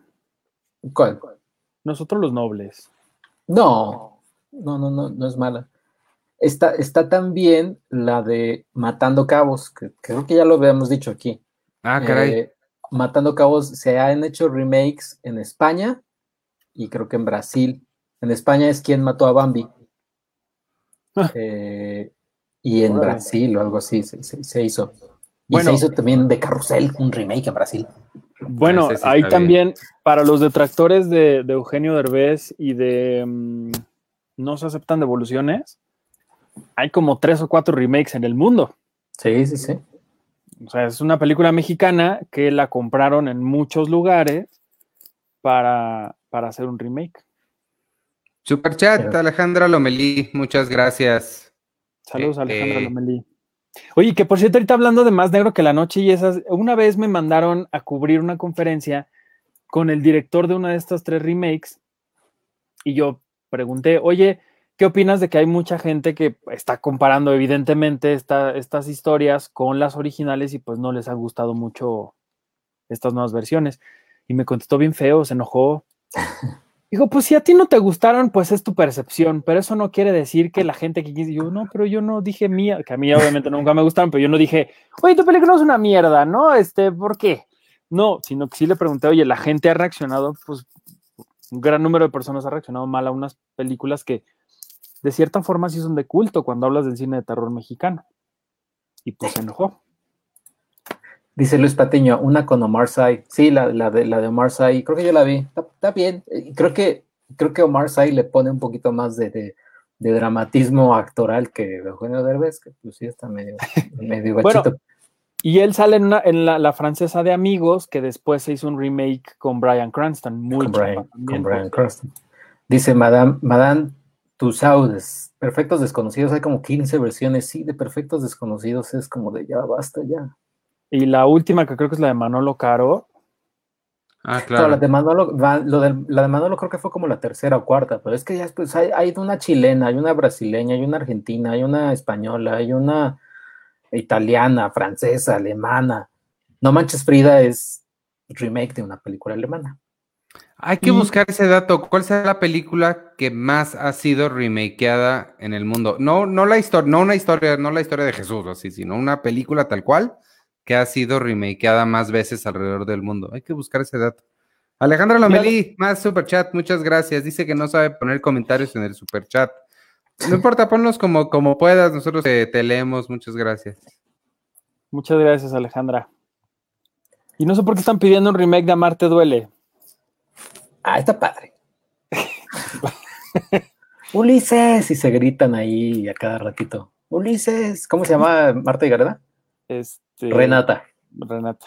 porque es como Vi- Romeo y Julieta. Exacto. ¿Viste la, Wow. la- la nota esta que no sé si fue cierta o no, que según confundieron a Marta y Gareda con, o más bien, a Gal Gadot, vieron una foto de Marta y Gareda y creían que era Gal Gadot? No, yo creo que era como broma, ¿no? Esa nota, porque Pues no sé, pero había un comentario que decía, ya quisiera Gal Gadot haber protagonizado a Marta Duele. Dice Rodrigo Martínez López, Tres Idiotas está basada en una película de la India. Y, y incluso si ven Tres Idiotas, si, si sufren con Tres Idiotas, al final de la película hasta hacen su baile como, como película hindú, o sea, como, como de Bollywood. Todo el cast, o sea, Marta y Gareda, todos ellos bailan así como "Ah". Sí, terrible. Wow, que por cierto, no sé. Tres Idiotas es la primera película mexicana con escenas filmadas en IMAX. Y nunca, yo me acuerdo que eso fue como que dijeron, no, es que miren IMAX, la fregada. Y cuando salió, nunca nadie lo promocionó ni lo divulgó. No sé si porque sí está muy mala. O qué Estaba rayos, raro pero- desde que el director era Jorge Volado, ¿no? Carlos, Carlos Volado. Carlos Volado. Pues desde ahí. Pues sí. Dice Pero pues hay que pagar las tarjetas, Iván. Ahí sí, pues, ¿qué te digo? sí. Creo que también Los Sultanes del Sur era un remake de una película argentina. No, eh, se filmó en Argentina, pero, pero según yo no, no, no, es, no es remake, sino es medianamente, o sea, es original, pues, después de el éxito de Matando Cabos que hicieron acá. Y dice, pues como conf- cuando confundieron a Omar Chaparro con Joe Jonas, y también caray. este, este Eugenio Derbez, ¿no? Que, con- bueno, que, que hasta se bromeó que su hijo se parecía a Zac Efron. O sea, él dijo, ay, yo pensé que era, que era mi hijo. O sea, el, el- el- no, no Vadim Derbez, el otro, el que no está tan guapo. Ah. Y este, ¿cómo se llama? El hijo de, de, de Victoria Rufo. Ajá. O sea, dijo, ah, No yo no acuerdo cómo se sabía, llama, que, disculpe. yo no sabía que mi hijo estaba en no sé dónde. No sé Oye, lo que sí, que es un poco, tiene un poquito que ver con lo que estamos hablando. Hace unos días vi que a alguien se le ocurrió colorear Macario. Y sacaron una, una, está por ahí en YouTube una versión a color de Macario. A ver. Se ve horrible. A ver, a ver. O sea, la secuencia de las velas se ve O sea, ¿lo hicieron con espantosa. toda la película? toda la película, toda película la colorearon. ¿Por qué? O sea, ¿cuál es el afán? Porque hay muchas películas mexicanas clásicas que las han, les han puesto color, las han coloreado, no sé si así se diga. ¿Por qué? Si una película está en blanco y negro, ¿cuál es su problema? o sea, ¿por qué lo quieren cambiar? Además, con, con esta, con, con estos colores, sí se ve ya como los sets así muy de cartón y que fue justo un gran problema con, con el cine mexicano cuando llegó el color, que ya las cosas ya no se veían tan, pues, tan naturales como antes con el, pues, cuando todo era blanco y negro. Pero sí, se ve, Eh, se ve terrible. O sea, si puedes poner la secuencia de las velas, que es casi al final, final, final, los últimos cinco minutos por ahí está, Ah, ya, ya la vi. es, Híjole. es sí. terrible. O sea, Gabriel. Figueroa va a estar retorciendo en su tumba de que alguien hizo esta, esta cosa, esta blasfemia con, con su. A ver, deja, ya la encontré. Voy a poner poquitito para no hacer enojar al señor YouTube. Eh, Ah, claro. Aquí, aquí lo tengo. ¿Cómo puedo? Ah, aquí está, aquí estoy. Pero ¿cómo los puedo? Eh, ¿Cómo le hago? Allá. Ah, Y ahí está. Macario a color, película completa. Wow. Y según está a 60 cuadros por segundo y, y demás. Pero no Wow. creo que haya necesidad de hacer eso y menos con una película como Macario. Y, y- y tiene unas partes que sí, que sí yo estaba viendo que, Wow. o sea, sí, sí se ve, se ve como, bueno, Es como cuando colorearon Casablanca, ¿se acuerdan? Que le pusieron la gabardina a este hombre roja. sí, Híjole. sí, o sea, cuando, cuando, cuando había un- un- una moda de colorear las películas, ¿no? De en blanco y negro. Sí, sí, sí. En esa, en esa época, seguramente cuando le dijeron a Madonna que era una buena idea cantar en español, unas decisiones que no sé por qué hacen. Dice Marca Macho, Madame Bovary y Little Women tienen varios remakes. Sí, creo que hay un mexicano, ¿no? También hay, creo que hay mujercitas mexicano. Poco? como tú. No, no es cierto, no sé. No, No sé. Cuando salió Tres Idiotas, me tocó ir a la premier y alguien de prensa me preguntó qué opinaba. Le dije, pues la verdad, y se enojó. Dice Amanda. Pues, ¿para qué preguntas si ya saben, hombre? Otra con más remakes son Nace una estrella, La Maldición, King Kong, Los Intocables y Halloween. Mm. Halloween. Eh, sí, Nace una estrella, la han hecho como cuatro, ¿no? Cinco veces. Son cuatro, sí. Y King Kong, Ah. pues ha tenido también King Kong de los, la original. Luego. 33, 76, 84. 2005. No, Ah, hay sí, una de los una de los 80, ¿no? 80. Sí. Donde está el póster tiene, está encima de las Torres Gemelas y con un avión y no sé qué. Sí, sí, sí, sí. Órale. Oigan, les cuento una que yo vi rápido. Se llama Rancho Notorious. Es de Fritz Lang y está bien buena. Nada más, eh, no, no, no tengo mucho que, que decirles, nada más recomendarla. Por si alguien se la topa por ahí, es un western con, ¿cómo se llama el, el esposo de Rick Hepburn? Mel Ferrer y este, y Hedy Lamar. No, no me acuerdo cómo se llama ella, pero es, es, es un western de Fritz Lang y está bien padre. Se llama Rancho Notorious. Está, está divertido, es de los que más me han gustado, fíjense. Por si alguien se lo encuentra por ahí. Ah, Y o ya, sea, no, es todo. no está así como en, al- como en alguna plataforma. Está en la plataforma de, de, de mi corazón. Yo, Ok.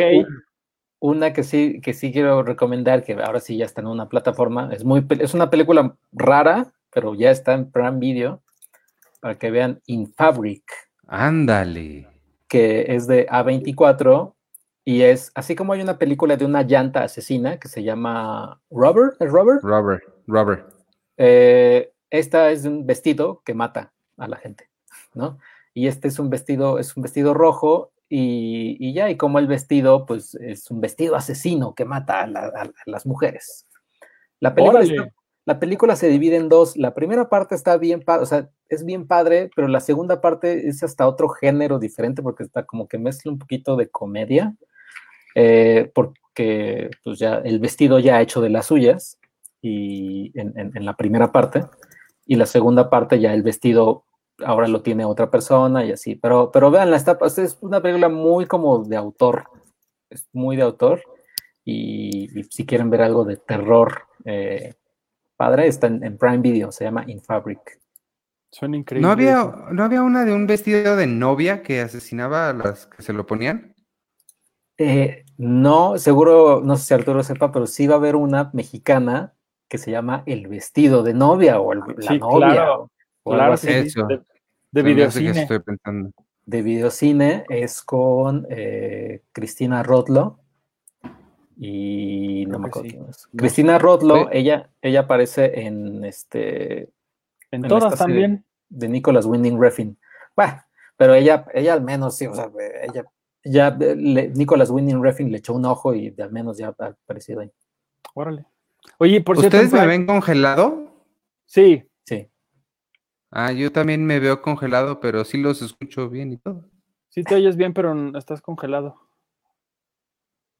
Dice. Cristina Rodlo y Mariano Palacios. Ah. Oye, pero ¿viste que, que ya llegó hoy la de una de Blumhouse a Amazon? Hoy se estrenan dos, hoy se estrena eh, hoy Black Box, creo que se llama, que esa la quiero ver. No, Bird Box. No, Bird Box no. Eh, no, pero hoy se estrenan dos, el siguiente lunes o martes se estrenan otras dos de Blumhouse. También a- yo creo que hoy me voy a echar una. Sí, yo quiero ver la de la de Black Box. Bueno, la todo lo de Blumhouse a mí siempre lo termino viendo, aunque. Porque Blumhouse siempre es como una moneda al aire. Pues, no sabes bien qué onda, pero terminas viendo joyas o terminas viendo cosas horribles, como esta de verdad o reto. Esa nunca la vi. Creo que es bueno. la peorcilla, la peorcilla que, que han hecho. Pero sí, a mí me gusta todo lo de Blumhouse, la verdad. Oye, Sí. y rápido, hablando de recomendaciones, eh, no sé por qué en, en Filmin Latino hay una selección de películas de Jaime Humberto Hermosillo que estaban como un poco regadas por varias plataformas ahí en, en Amazon Prime Video, en, en Claro Video, y ahorita están en Filmin Latino y hay unas que hasta gratis, por ejemplo, Doña Arlinda y su hijo, que es una de las más padres que él tiene, está gratis. O también La Pasión según Berenice, que creo que es de mis favoritas de él, también está gratis.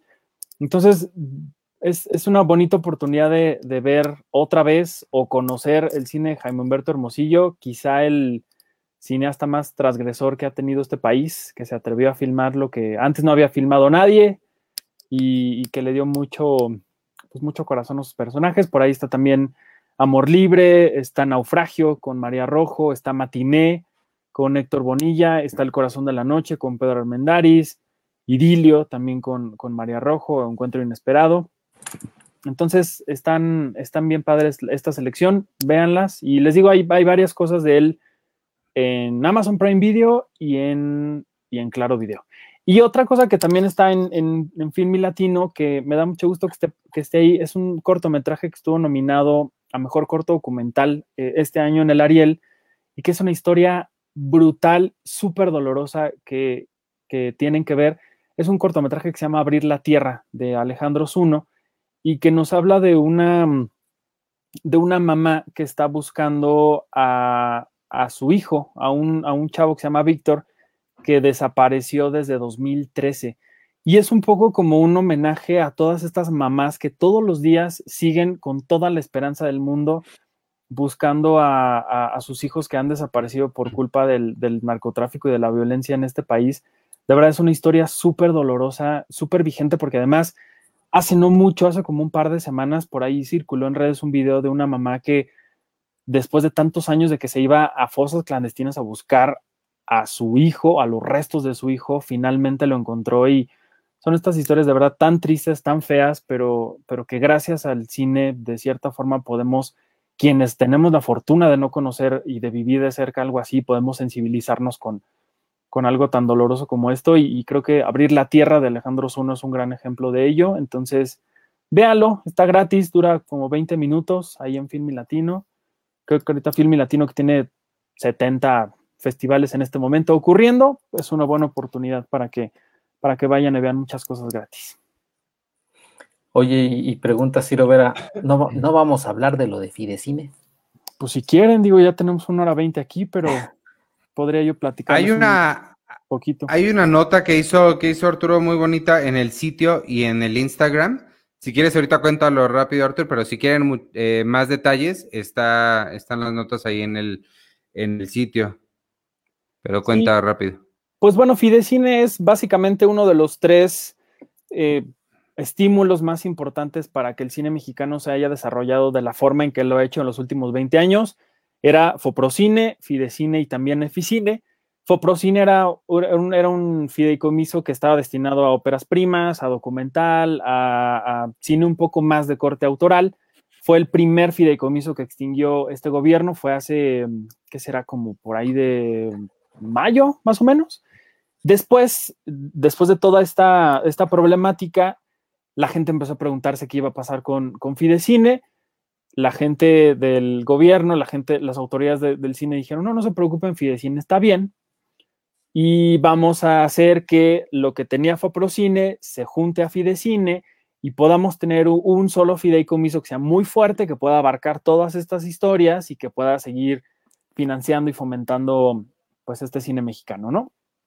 Eso fue en una reunión que hubo con María Novaro y Natalia Beristain un día, y al día siguiente, así 24 horas después, el partido Morena propone eh, una iniciativa para extinguir Fidecine, y entonces de ahí para acá lo que se viene es como una ola gigantesca de un montón de cosas que se las puedo resumir básicamente como eh, Fidecine tiene la mala suerte de ser, de ser un fideicomiso que lo quieren meter en una bolsa en donde no necesariamente tendría que estar en una bolsa que pues que se le ha acusado de corrupción, de poca transparencia en sus manejos y algo que de cierta forma el cine, la comunidad del cine mexicano ha dicho, qué bueno que quieran fiscalizar estas cosas, qué bueno que quieran tener con lupa todo lo que se ha gastado con el dinero, que es muy buen dinero para, con todos estos fideicomisos, pero el cine no es parte de esa, de esa incertidumbre ni de esa corrupción que se le ha acusado últimamente.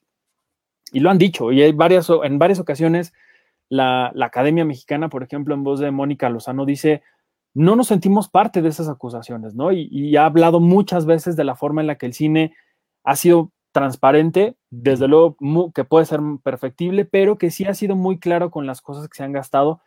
Por ejemplo, si ustedes se meten a internet y googlean qué películas han sido las que han tenido Foprocine o Fidecine, les va a aparecer el título, el productor, el director, lo que sea, y la cantidad de dinero que se les ha dado. O sea, creo que sí es muy transparente en, en ese sentido. Y lo que ha pasado acá, de, ahí para acá, es que a la hora de que se anuncia un, una extinción como la de Fidecine y causa el revuelo que causó, que incluso hizo que se reunieran eh, de forma virtual todos los diputados de, este país con Guillermo del Toro, Alfonso Cuarón, Alejandro González Iñárritu y como 80 personas del cine mexicano. Lo que pasó después de esa reunión fue que el propio Mario Delgado, que es el coordinador de diputados de Morena, dijo, Fidecine no se va a extinguir y lo vamos a fortalecer y va a ser increíble y vamos a trabajar juntos para que el cine mexicano siga dándonos muchísimo orgullo y la fregada. Pero como bien dicen por ahí, del plato a la boca, pues pasan un montón de cosas y lo que pasó fue que hace unos meses, no, hace unas semanas, Morena volvió a proponer nuevamente la extinción de, de Fidecine y pues fue la semana pasada cuando lograron la mayoría de los votos que necesitaban para que esta iniciativa pasara a la Cámara de Diputados. Y ahí lo que viene sí es un rollo eh, legislativo muy complicado que pues ni sé cómo resumírselos, pero lo que pasó fue que Morena dice, yo tengo esta propuesta, logran tener los votos necesarios para que pase a discusión a la Cámara de Diputados y ahí en la Cámara de Diputados, cuando se va a presentar y se va a votar por todos los diputados de todos los partidos, la gente tiene, la, los diputados tienen la oportunidad de poner reservas y dicen, ok, vamos a aprobar lo que tú quieres aprobar, pero, pero no del todo. Es, no sé, a ver, poniendo un ejemplo como muy, muy absurdo y hasta muy horrible, eh, imagínense que Checo dice, yo quiero eliminar a los perritos, ¿no? Y entonces, Fuera. entonces dice, dice, quiero que votemos si estamos de acuerdo o no en eliminar a los perritos. Y entonces todos nos ponemos de acuerdo y la gente vota en la mayoría para que sí, se eliminan a los perritos. Pero entonces Penny dice, ok, pero yo lo que quiero es que si se van a eliminar a los perritos, eh, no incluya esto a los dálmatas. E Iván dice, pues yo a los chihuahuas, ¿no? Y yo digo, pues yo a los adoptados, y así. Entonces empezamos como a hacer un poco, como a parchar un poco la cosa, y eso es lo que está pasando en estos momentos todavía en la Cámara de Diputados. Llevan todo el día discutiendo cada una de estas reservas que los diputados han metido para ver qué fideicomisos se salvan o no. Creo que es muy importante destacar que en estos fideicomisos que se van a extinguir hay cosas sobre ciencia, sobre tecnología, sobre el, la protección a personas que defienden los derechos humanos, a periodistas y al FONDEN, que es el Fondo de Emergencias Naturales. Hay muchas cosas que, digo, por lo que se ha dicho, sí pueden ser perfectibles, pero no son tal cual se les ha acusado de corrupción y que es una es un hoyo negro donde el dinero se pierde y demás, porque creo que sí se ha esforzado mucho en que se tenga claridad. Hoy vi que um, Mónica del Carmen, ganadora del Ariel a Mejor Coactuación Femenina, y, y, por ahí Daniel Jiménez Cacho se metieron hasta la oficina de Mario Delgado hoy para hablar directamente con él junto con otras personas de otros colectivos, de otros frentes, que le, le preguntaban a él, bueno, pero ¿Por qué están tomando esta decisión? ¿Por qué no nos están escuchando si les estamos dando tantos argumentos de que no está haciendo lo que nos están acusando? Y Mario Delgado repitió este mismo discurso que han venido diciendo desde hace tanto tiempo. Es que es dinero para la, para, para la pandemia, para la crisis eh, sanitaria, para la crisis económica. Pero es muy curioso que te dicen, a ver, te voy a quitar 100 pesos porque los voy a destinar a otra cosa, pero al mismo tiempo esos 100 pesos tú los vas a tener garantizados, yo te los voy a seguir dando. Y entonces un poco raro y no tiene sentido porque si me estás quitando a mí para dárselo a otra cosa, ¿cómo es que a mí me sigues prometiendo que sí me lo vas a seguir dando? Y eso es una cosa que han peleado mucho también el cine mexicano, porque el, el IMCINE ha dicho los apoyos van a seguir y el dinero ahí va a estar, pero no han dicho desde la ley tanto dinero y de, de tal forma se va a ocupar. Entonces todo un rollo que perdón que les esté echando tanto choro, pero y se los traté de resumir lo más que pude, pero eso es lo que está pasando ahorita todavía. Hay un poquito de esperanza para que Fidecine todavía se salve, porque eh, una, una, persona de Morena muy importante que está Atena Cloutier metió una reserva, por ahí hay reservas del PRI, del PAN, de Movimiento Ciudadano y de otro partido que es el PT, creo. Entonces hay todavía un poquito de esperanza porque se salve Fidecine. Y pues vamos a ver qué pasa. De aquí a que a que se dé esa discusión, veremos si se salva o no, pero lo que sí es un hecho es que el gobierno federal quiere desaparecer Fidecine junto con otros 109 fideicomisos, creo. Entonces, esto es todo un rollo, es todo un, una cosa muy compleja. Sí está, sí está terrible. Sobre todo lo que eh, decían de, de, la ciencia también, lo, al, alguien puso ahí arriba, si esto lo están haciendo a, a, este fideicomiso que trae gente famosa y pueden hacer ruido, imagínate a los científicos, ¿no? Oye, Josué Hernández, claro. super chat. Eh, tengo un puesto de periódico y espero ver a Cine Premier pronto otra vez en exhibición. Muchos saludos. Nosotros también, Josué, créeme que nosotros también quisiéramos ya estar ahí, pero no sé si estaba hasta el principio, pero les comentaba que pues, la pandemia nos ha, nos ha afectado mucho y este, pues tú sabes muy bien eh, que pues para poder distribuir en puestos de, periódico, pues hay que imprimir más revistas y, y pues la imprenta me, me, quiere cobrar todas. Entonces ahorita sí, no, la verdad es que no, no, no está saliendo para poder imprimir todo lo que quisiéramos, pero yo espero que, que pronto, que ya en, en pues que se acabe el año, ya espero que enero, febrero ya podamos regresar a, a donde estábamos antes. Oye, rápido, lo que decían esto de, la gente de, la comunidad científica. Hoy, hace ratito antes de que empezáramos el, podcast, tuve oportunidad de platicar con Mónica del Carmen y le decía cómo les fue en esta reunión improvisada que tuvieron cuando increparon a Mario Delgado y le, exigieron respuestas. Y ella me decía que, la forma en la que la comunidad científica, con las madres de los desaparecidos, con las personas que defienden los derechos humanos, era un poco como el mismo discurso, como si se hubieran puesto de acuerdo y ellos mismos coincidían en, en muchas cosas. E incluso la comunidad científica hasta defendía el cine, ¿no? O la gente, o las madres de los desaparecidos decían, es que miren estas historias que el cine está haciendo y que nos está ayudando también. Ah. Entonces, creo que más allá de eso, el, el tener como las voces de los científicos por acá y, y Daniel Jiménez Cacho por allá, creo que sí se ha unido de cierta forma en la que se está haciendo un frente que, que están cuestionando muchas cosas y que incluso han logrado que se, vean cosas que en estos momentos de la política en México no se habían visto.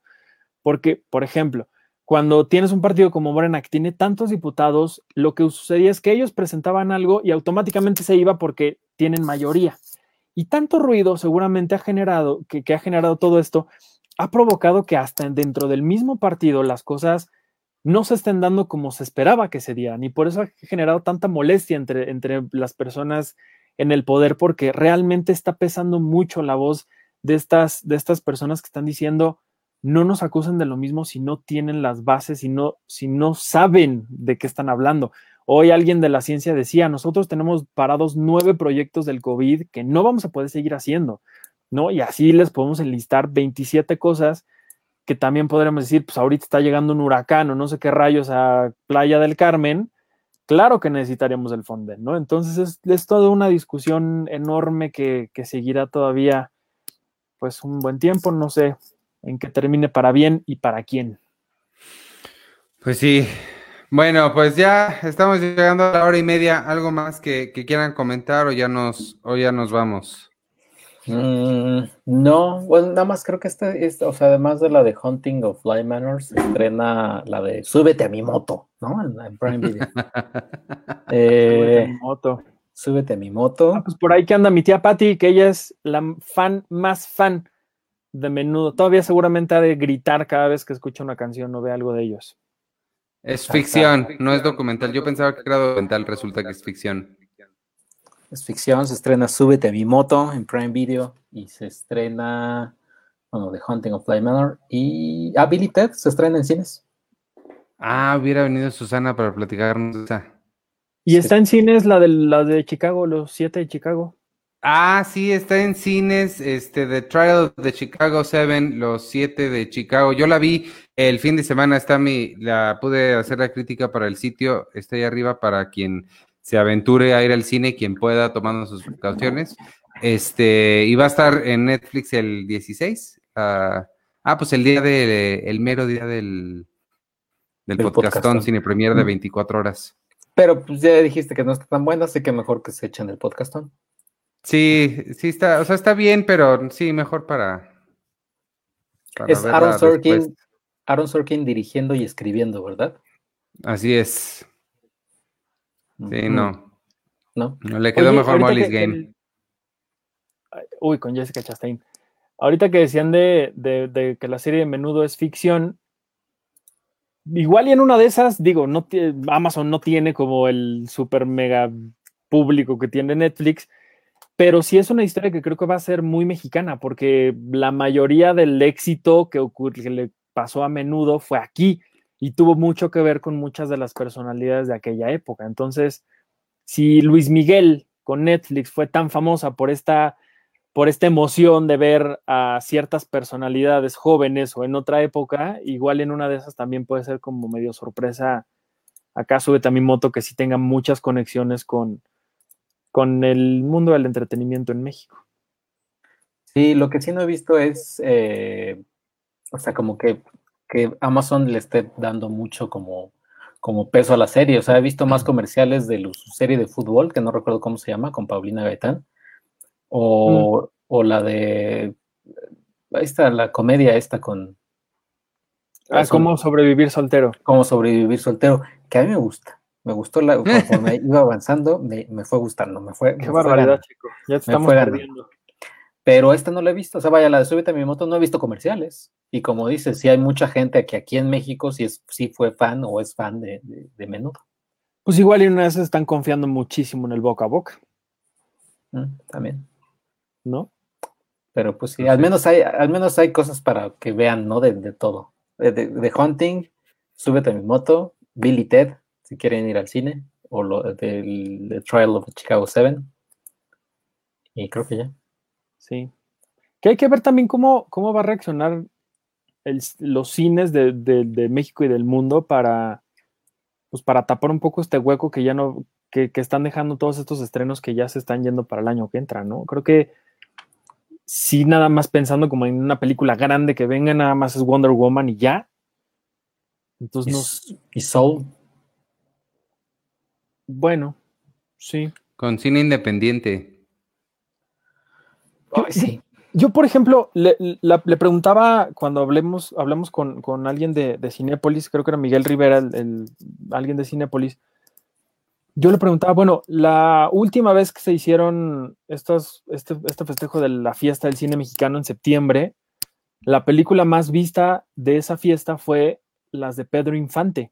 Creo que no sé si reestrenaron Los Tres García y otra más, o nada más esa, pero fue la película que más se vio de esta selección de películas que hubo en ese momento.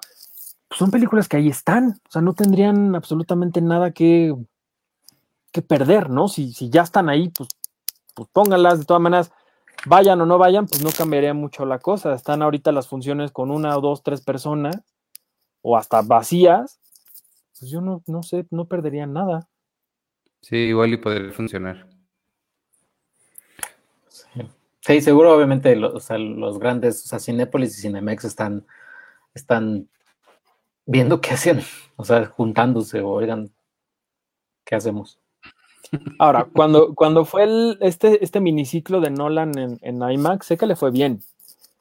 Y logró que la gente dijera, ¡ay, la madre, tengo miedo! Pero bueno, fueron a ver El Caballero de la Noche, fueron a ver Interestelar, fueron a ver este, El Origen. En una de esas, si, si ya lo único que puedes venderle a la gente es la experiencia de ver una película padre en pantalla grande, pues imagínate un ciclo de Harry Potter como en China, que le fue muy bien a un ciclo de Harry Potter en, en- en 3D. O El Señor de los Anillos otra vez en. en- en Los anillos, yo creo que se le. Sí, Serafín, que pongan Serafín. Serafín, la película que es una joya no valorada de este cine mexicano con, con Maribel Guardia. No, o que pongan películas que, que, que, que son de culto, pero que incluso no tuvieron, o sea, Donnie Darko, que la pongan. eh, O episodios de televisión. El final de Game of Thrones o algo así. pero o la ahí serie tendrías, completa. tendrías que hablar con, con la televisión, y la televisión ahorita no está sufriendo, así que digas mucho. Sí, no. Sí, no, tienen razón. Pero los clásicos, ahí están. O sea, Sí. digo, por ejemplo, la, la- la masacre de, en Texas, o Halloween, o esto, ahora que viene eh, es- esta época de terror, que a la gente le gusta ver más películas de terror, pues imaginas un ciclo así de, de los grandes clásicos. Bueno, no sé, no sé a qué se deba que no lo estén haciendo, a lo mejor hay una razón por la que no. Y- Debe haber, porque sí está, sí, sí está raro que no. Pero también cuando, cuando las distribuidoras no están beneficiándose en nada, entendería menos por qué no lo están haciendo. Si en, si en una, en, un- en la época normal me dijeras, es que es muy caro proyectar las de Hitchcock, a lo mejor, como en la Sí, claro, Univisión". claro, claro. Te dirían, no, pues claro, tiene razón, ¿no?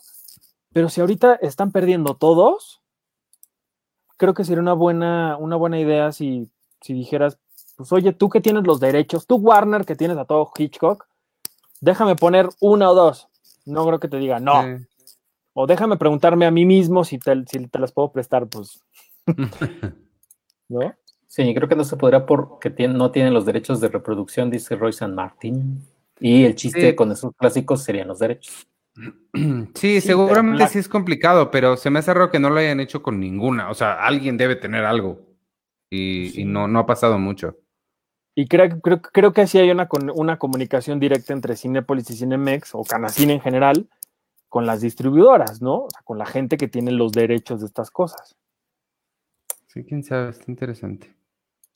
Dice Luis Patiño Pedraza, pero entonces los autocinemas tienen esos derechos porque ellos sacan mucho cine clásico. Sí, no, ellos pagan una licencia que se llama Lisa y te, es para, para la transmisión, que los, los cines también podrían hacerlo, por eso digo que debe haber otra razón, porque está, eh, está raro, sí, sí existen esas licencias para, para, para proyectar algo comercialmente. Entonces, no sé. O sea, Mean Girls, por ejemplo, pues también puede ser algo. Ándale. Sí, yo, yo me inclinaría más por comedias que terror, pero sí. Al terror, al terror siempre le va bien. Sí, pero yo, yo, de mí. Bueno, tú. Ahí por ahí Rodrigo Martínez pone o que vuelvan a poner varias de Marvel para atraer a la gente. Los primeritos esfuerzos que hicieron los cines en, en el interior de la República fue con los Avengers y con otras más, y no les fue nada bien. O sea, la cosa ahí no es a Coco tampoco. O sea, a Coco tampoco le fue tan bien. Caray, yo creo que también obedecía a otra cosa que es el temor de la gente y que también ahorita en estos momentos pues no es tan fácil decir, pues sí, me pago un cine de 60, 70 pesos, ¿no? Sí, claro. Sopa de videos de Oscar Cadena. Eso sí yo lo voy a... ¿Cómo se llamaba el programa que tenía él? Eh, Que, que viajaba por todo México o estaba en la Riviera Maya nada más. creo que al final... tuvo- Encadénate. Encadénate, creo que, pero sigue siendo, creo que es como una ca- un canal de televisión por internet o algo así. ¿Ah, sí?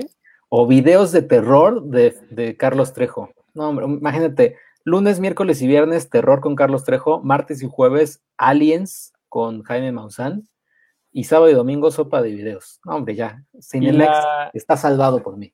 y la carrera de botargas de otro rollo. Y la carrera de botargas de otro rollo los domingos en la noche. No, hombre, ya con eso ya estamos del otro lado. Y, y matinés de eh. Mujer Casos de la Vida Real. Imagínate en, pantalla grande, Pico. En pantalla grande, sentada Silvia Pinal así, y dice, hola amigos, me llegó una carta de, no sé, de, de, de Coahuila. Y esta es la historia de Pepita. Nadie ha hecho una edición de eso, un fan edit de utilizando las películas clásicas de, de, de, de ella, de Silvia Pinal, así Viridiana, una de esas con casos de la vida real. No. Siento que por ahí hay comedia para ser encontrada. Sí, Sí. no, seguro. Bueno, pero aquí tenemos en México a personajes como este Alfredo Adame, como Laura Bozo, ¿no? Que sin ningún problema podrían ser, tienen mucha comedia involuntaria ellos. Pati Navidad. Pati Navidad, que ya enloqueció, pero antes salía en Picardía Mexicana, ¿cómo no? Con René Casados. Y Cámara Infragante, dice, ese era el programa de Oscar. Cadena, Cámara Infragante. Oye, yo a Oscar Cadena el, año pasado que fue, o este año ya no me acuerdo, que fueron los premios platino en la Riviera Maya, en una alfombra roja estaba Oscar Cadena. Y yo me emocioné tanto de verlo que hasta me puse así súper nervioso y yo, ¡ahí está Oscar Cadena! Y empecé a gritar porque realmente me emocionó tanto que me acerqué y lo abracé. Dije, señor, usted es increíble, yo lo veía todo el tiempo en la tele. Y así él con sus tirantitos de siempre, ya sabes, muy, muy buena onda, me, me, me, me respondió el saludo con un una cacheta. No, muy buena onda, muy buena onda, Oscar Cadena. Bueno, pues vámonos a ni- niños. Este, nos, gracias por habernos acompañado, amigos, todos los que nos vieron en vivo y los que nos escucharon o nos escucharon, nos escucharán mañana en, en todos los lugares donde se transmite el podcast. Les recuerdo que voy a volver a hacer eh, Seinfeld en vivo el jueves, me parece que a las nueve y media, por si nos quieren ver a Carlos del Río, Carlos del Río y a mí, Seinfeld un episodio a la vez. Eh, los lunes y los miércoles está Sergio en vivo haciendo clasificación pendiente. Los domingos acabo de empezar un nuevo eh, programa con Víctor que se llama Los Tesoros del Colecto, en el que nos enseña eh, coleccionables y, y figuras de estas padres y, e interesantes que él tiene. Y esperamos que en algún momento Arturo regrese con Friends un episodio a la vez. Mientras tanto, Pues Yo quería vámonos. este jueves, pero tú ya, ¿por qué ya te apropiaste de mi día? Pero es a las nueve y media de la noche. Tu, tu, tu Friends era a las siete o a las ocho. ¿Y qué? El jueves era mío. ok. bueno, vámonos. Yo soy Iván Morales y me pueden seguir en arroba Iván Morales y en todas las redes sociales de Cine Premier. Estamos como arroba Cine Premiere con la E al final. En Twitter, Facebook, Instagram, en Spotify, nos escucharon en Apple Podcasts, Google Podcasts, en YouTube, en todos lados. Gracias. Eh, busquen la revista en elcolecto.com, la pueden comprar y se las mandamos directo a su casa. Y ya, Muchas gracias. Y bye. Despídense ustedes. Eh, yo soy arroba chicoche. Eh, para los que preguntaban por Penny, puede o puede que no esté en el set de Dune. Ustedes se los dejo a, su criterio. ustedes piensen si la mandamos o no al set de Dune. Aunque, ya, se acabó de filmar y aunque ya la trazaron hasta el siguiente año, pero quizás no. Eh, o puede estar también trabajando. Y, pues ya, y un saludo a, Tenoch, que Tenoch estaba medio calladito. Eh, está como que medio. entre que sí y entre que no. Y, y ya. Y bueno, este, entonces sí, ya con todos los anuncios de, que, dijo Iván, de los streamings y del podcastón, acuérdense, el viernes 16 de octubre, eh, a partir de las. ¿Sí se dijo a partir de qué horas? No, ¿verdad? Nueve, a partir de las nueve. A partir de las nueve de la noche, eh, para que estén ahí. Y ya, entonces nos, nos, estaremos viendo el siguiente martes en el podcast de Cine Premier. Y gracias por escuchar. Y pregunta Sueldo Escobar, ¿la revista de octubre es la que trae los 17 pósters? Sí, esa mera. Esa mera. Ah, yo soy Arturo Magaña, me pueden seguir en arroba HD Y un par de avisos parroquiales y peticiones, si me lo permiten ya empecé un cineclub de cine mexicano virtual, que es todos los miércoles a las 8. Y cada mes tendremos un invitado especial y mañana eh, tendremos la primera visita eh, de este espacio y será Roberto Fiesco el que nos estará acompañando. Vamos a hablar de su documental Quebranto. Entonces, si quieren inscribirse, pues escríbanme y yo les paso todos los datos. Y otra cosa que les quería decir también es, por ahí vi que hay alguien regalándole a muchos influencers, muchos aliens de Toy Story, y yo ya hasta puse aquí atrás todos los que tengo, todos los que tengo los puse aquí atrás a propósito, para que si hay alguien que dice, mira, este güey no tiene nada de seguidores, pero es muy fan de los aliens y se me los quiere regalar, pues, pues por favor, ¿no? Ahí me, ahí me avisan si quieren. Miren, miren qué bonito. Ahí nomás para que vean. Y ya. Bueno, pues bye. bien, amigos. Bye. Yo creo que le voy a poner después una salida a este podcast para que no se siente tan así como tan. Pero, pero piensen que hay una salida. Pero yo creo que en el siguiente podcast ya hay una salida. No, pues si quieres, bailamos, Checo, para que no se sientan tan mal. Sí, no. Vaya, amigos. Adiós.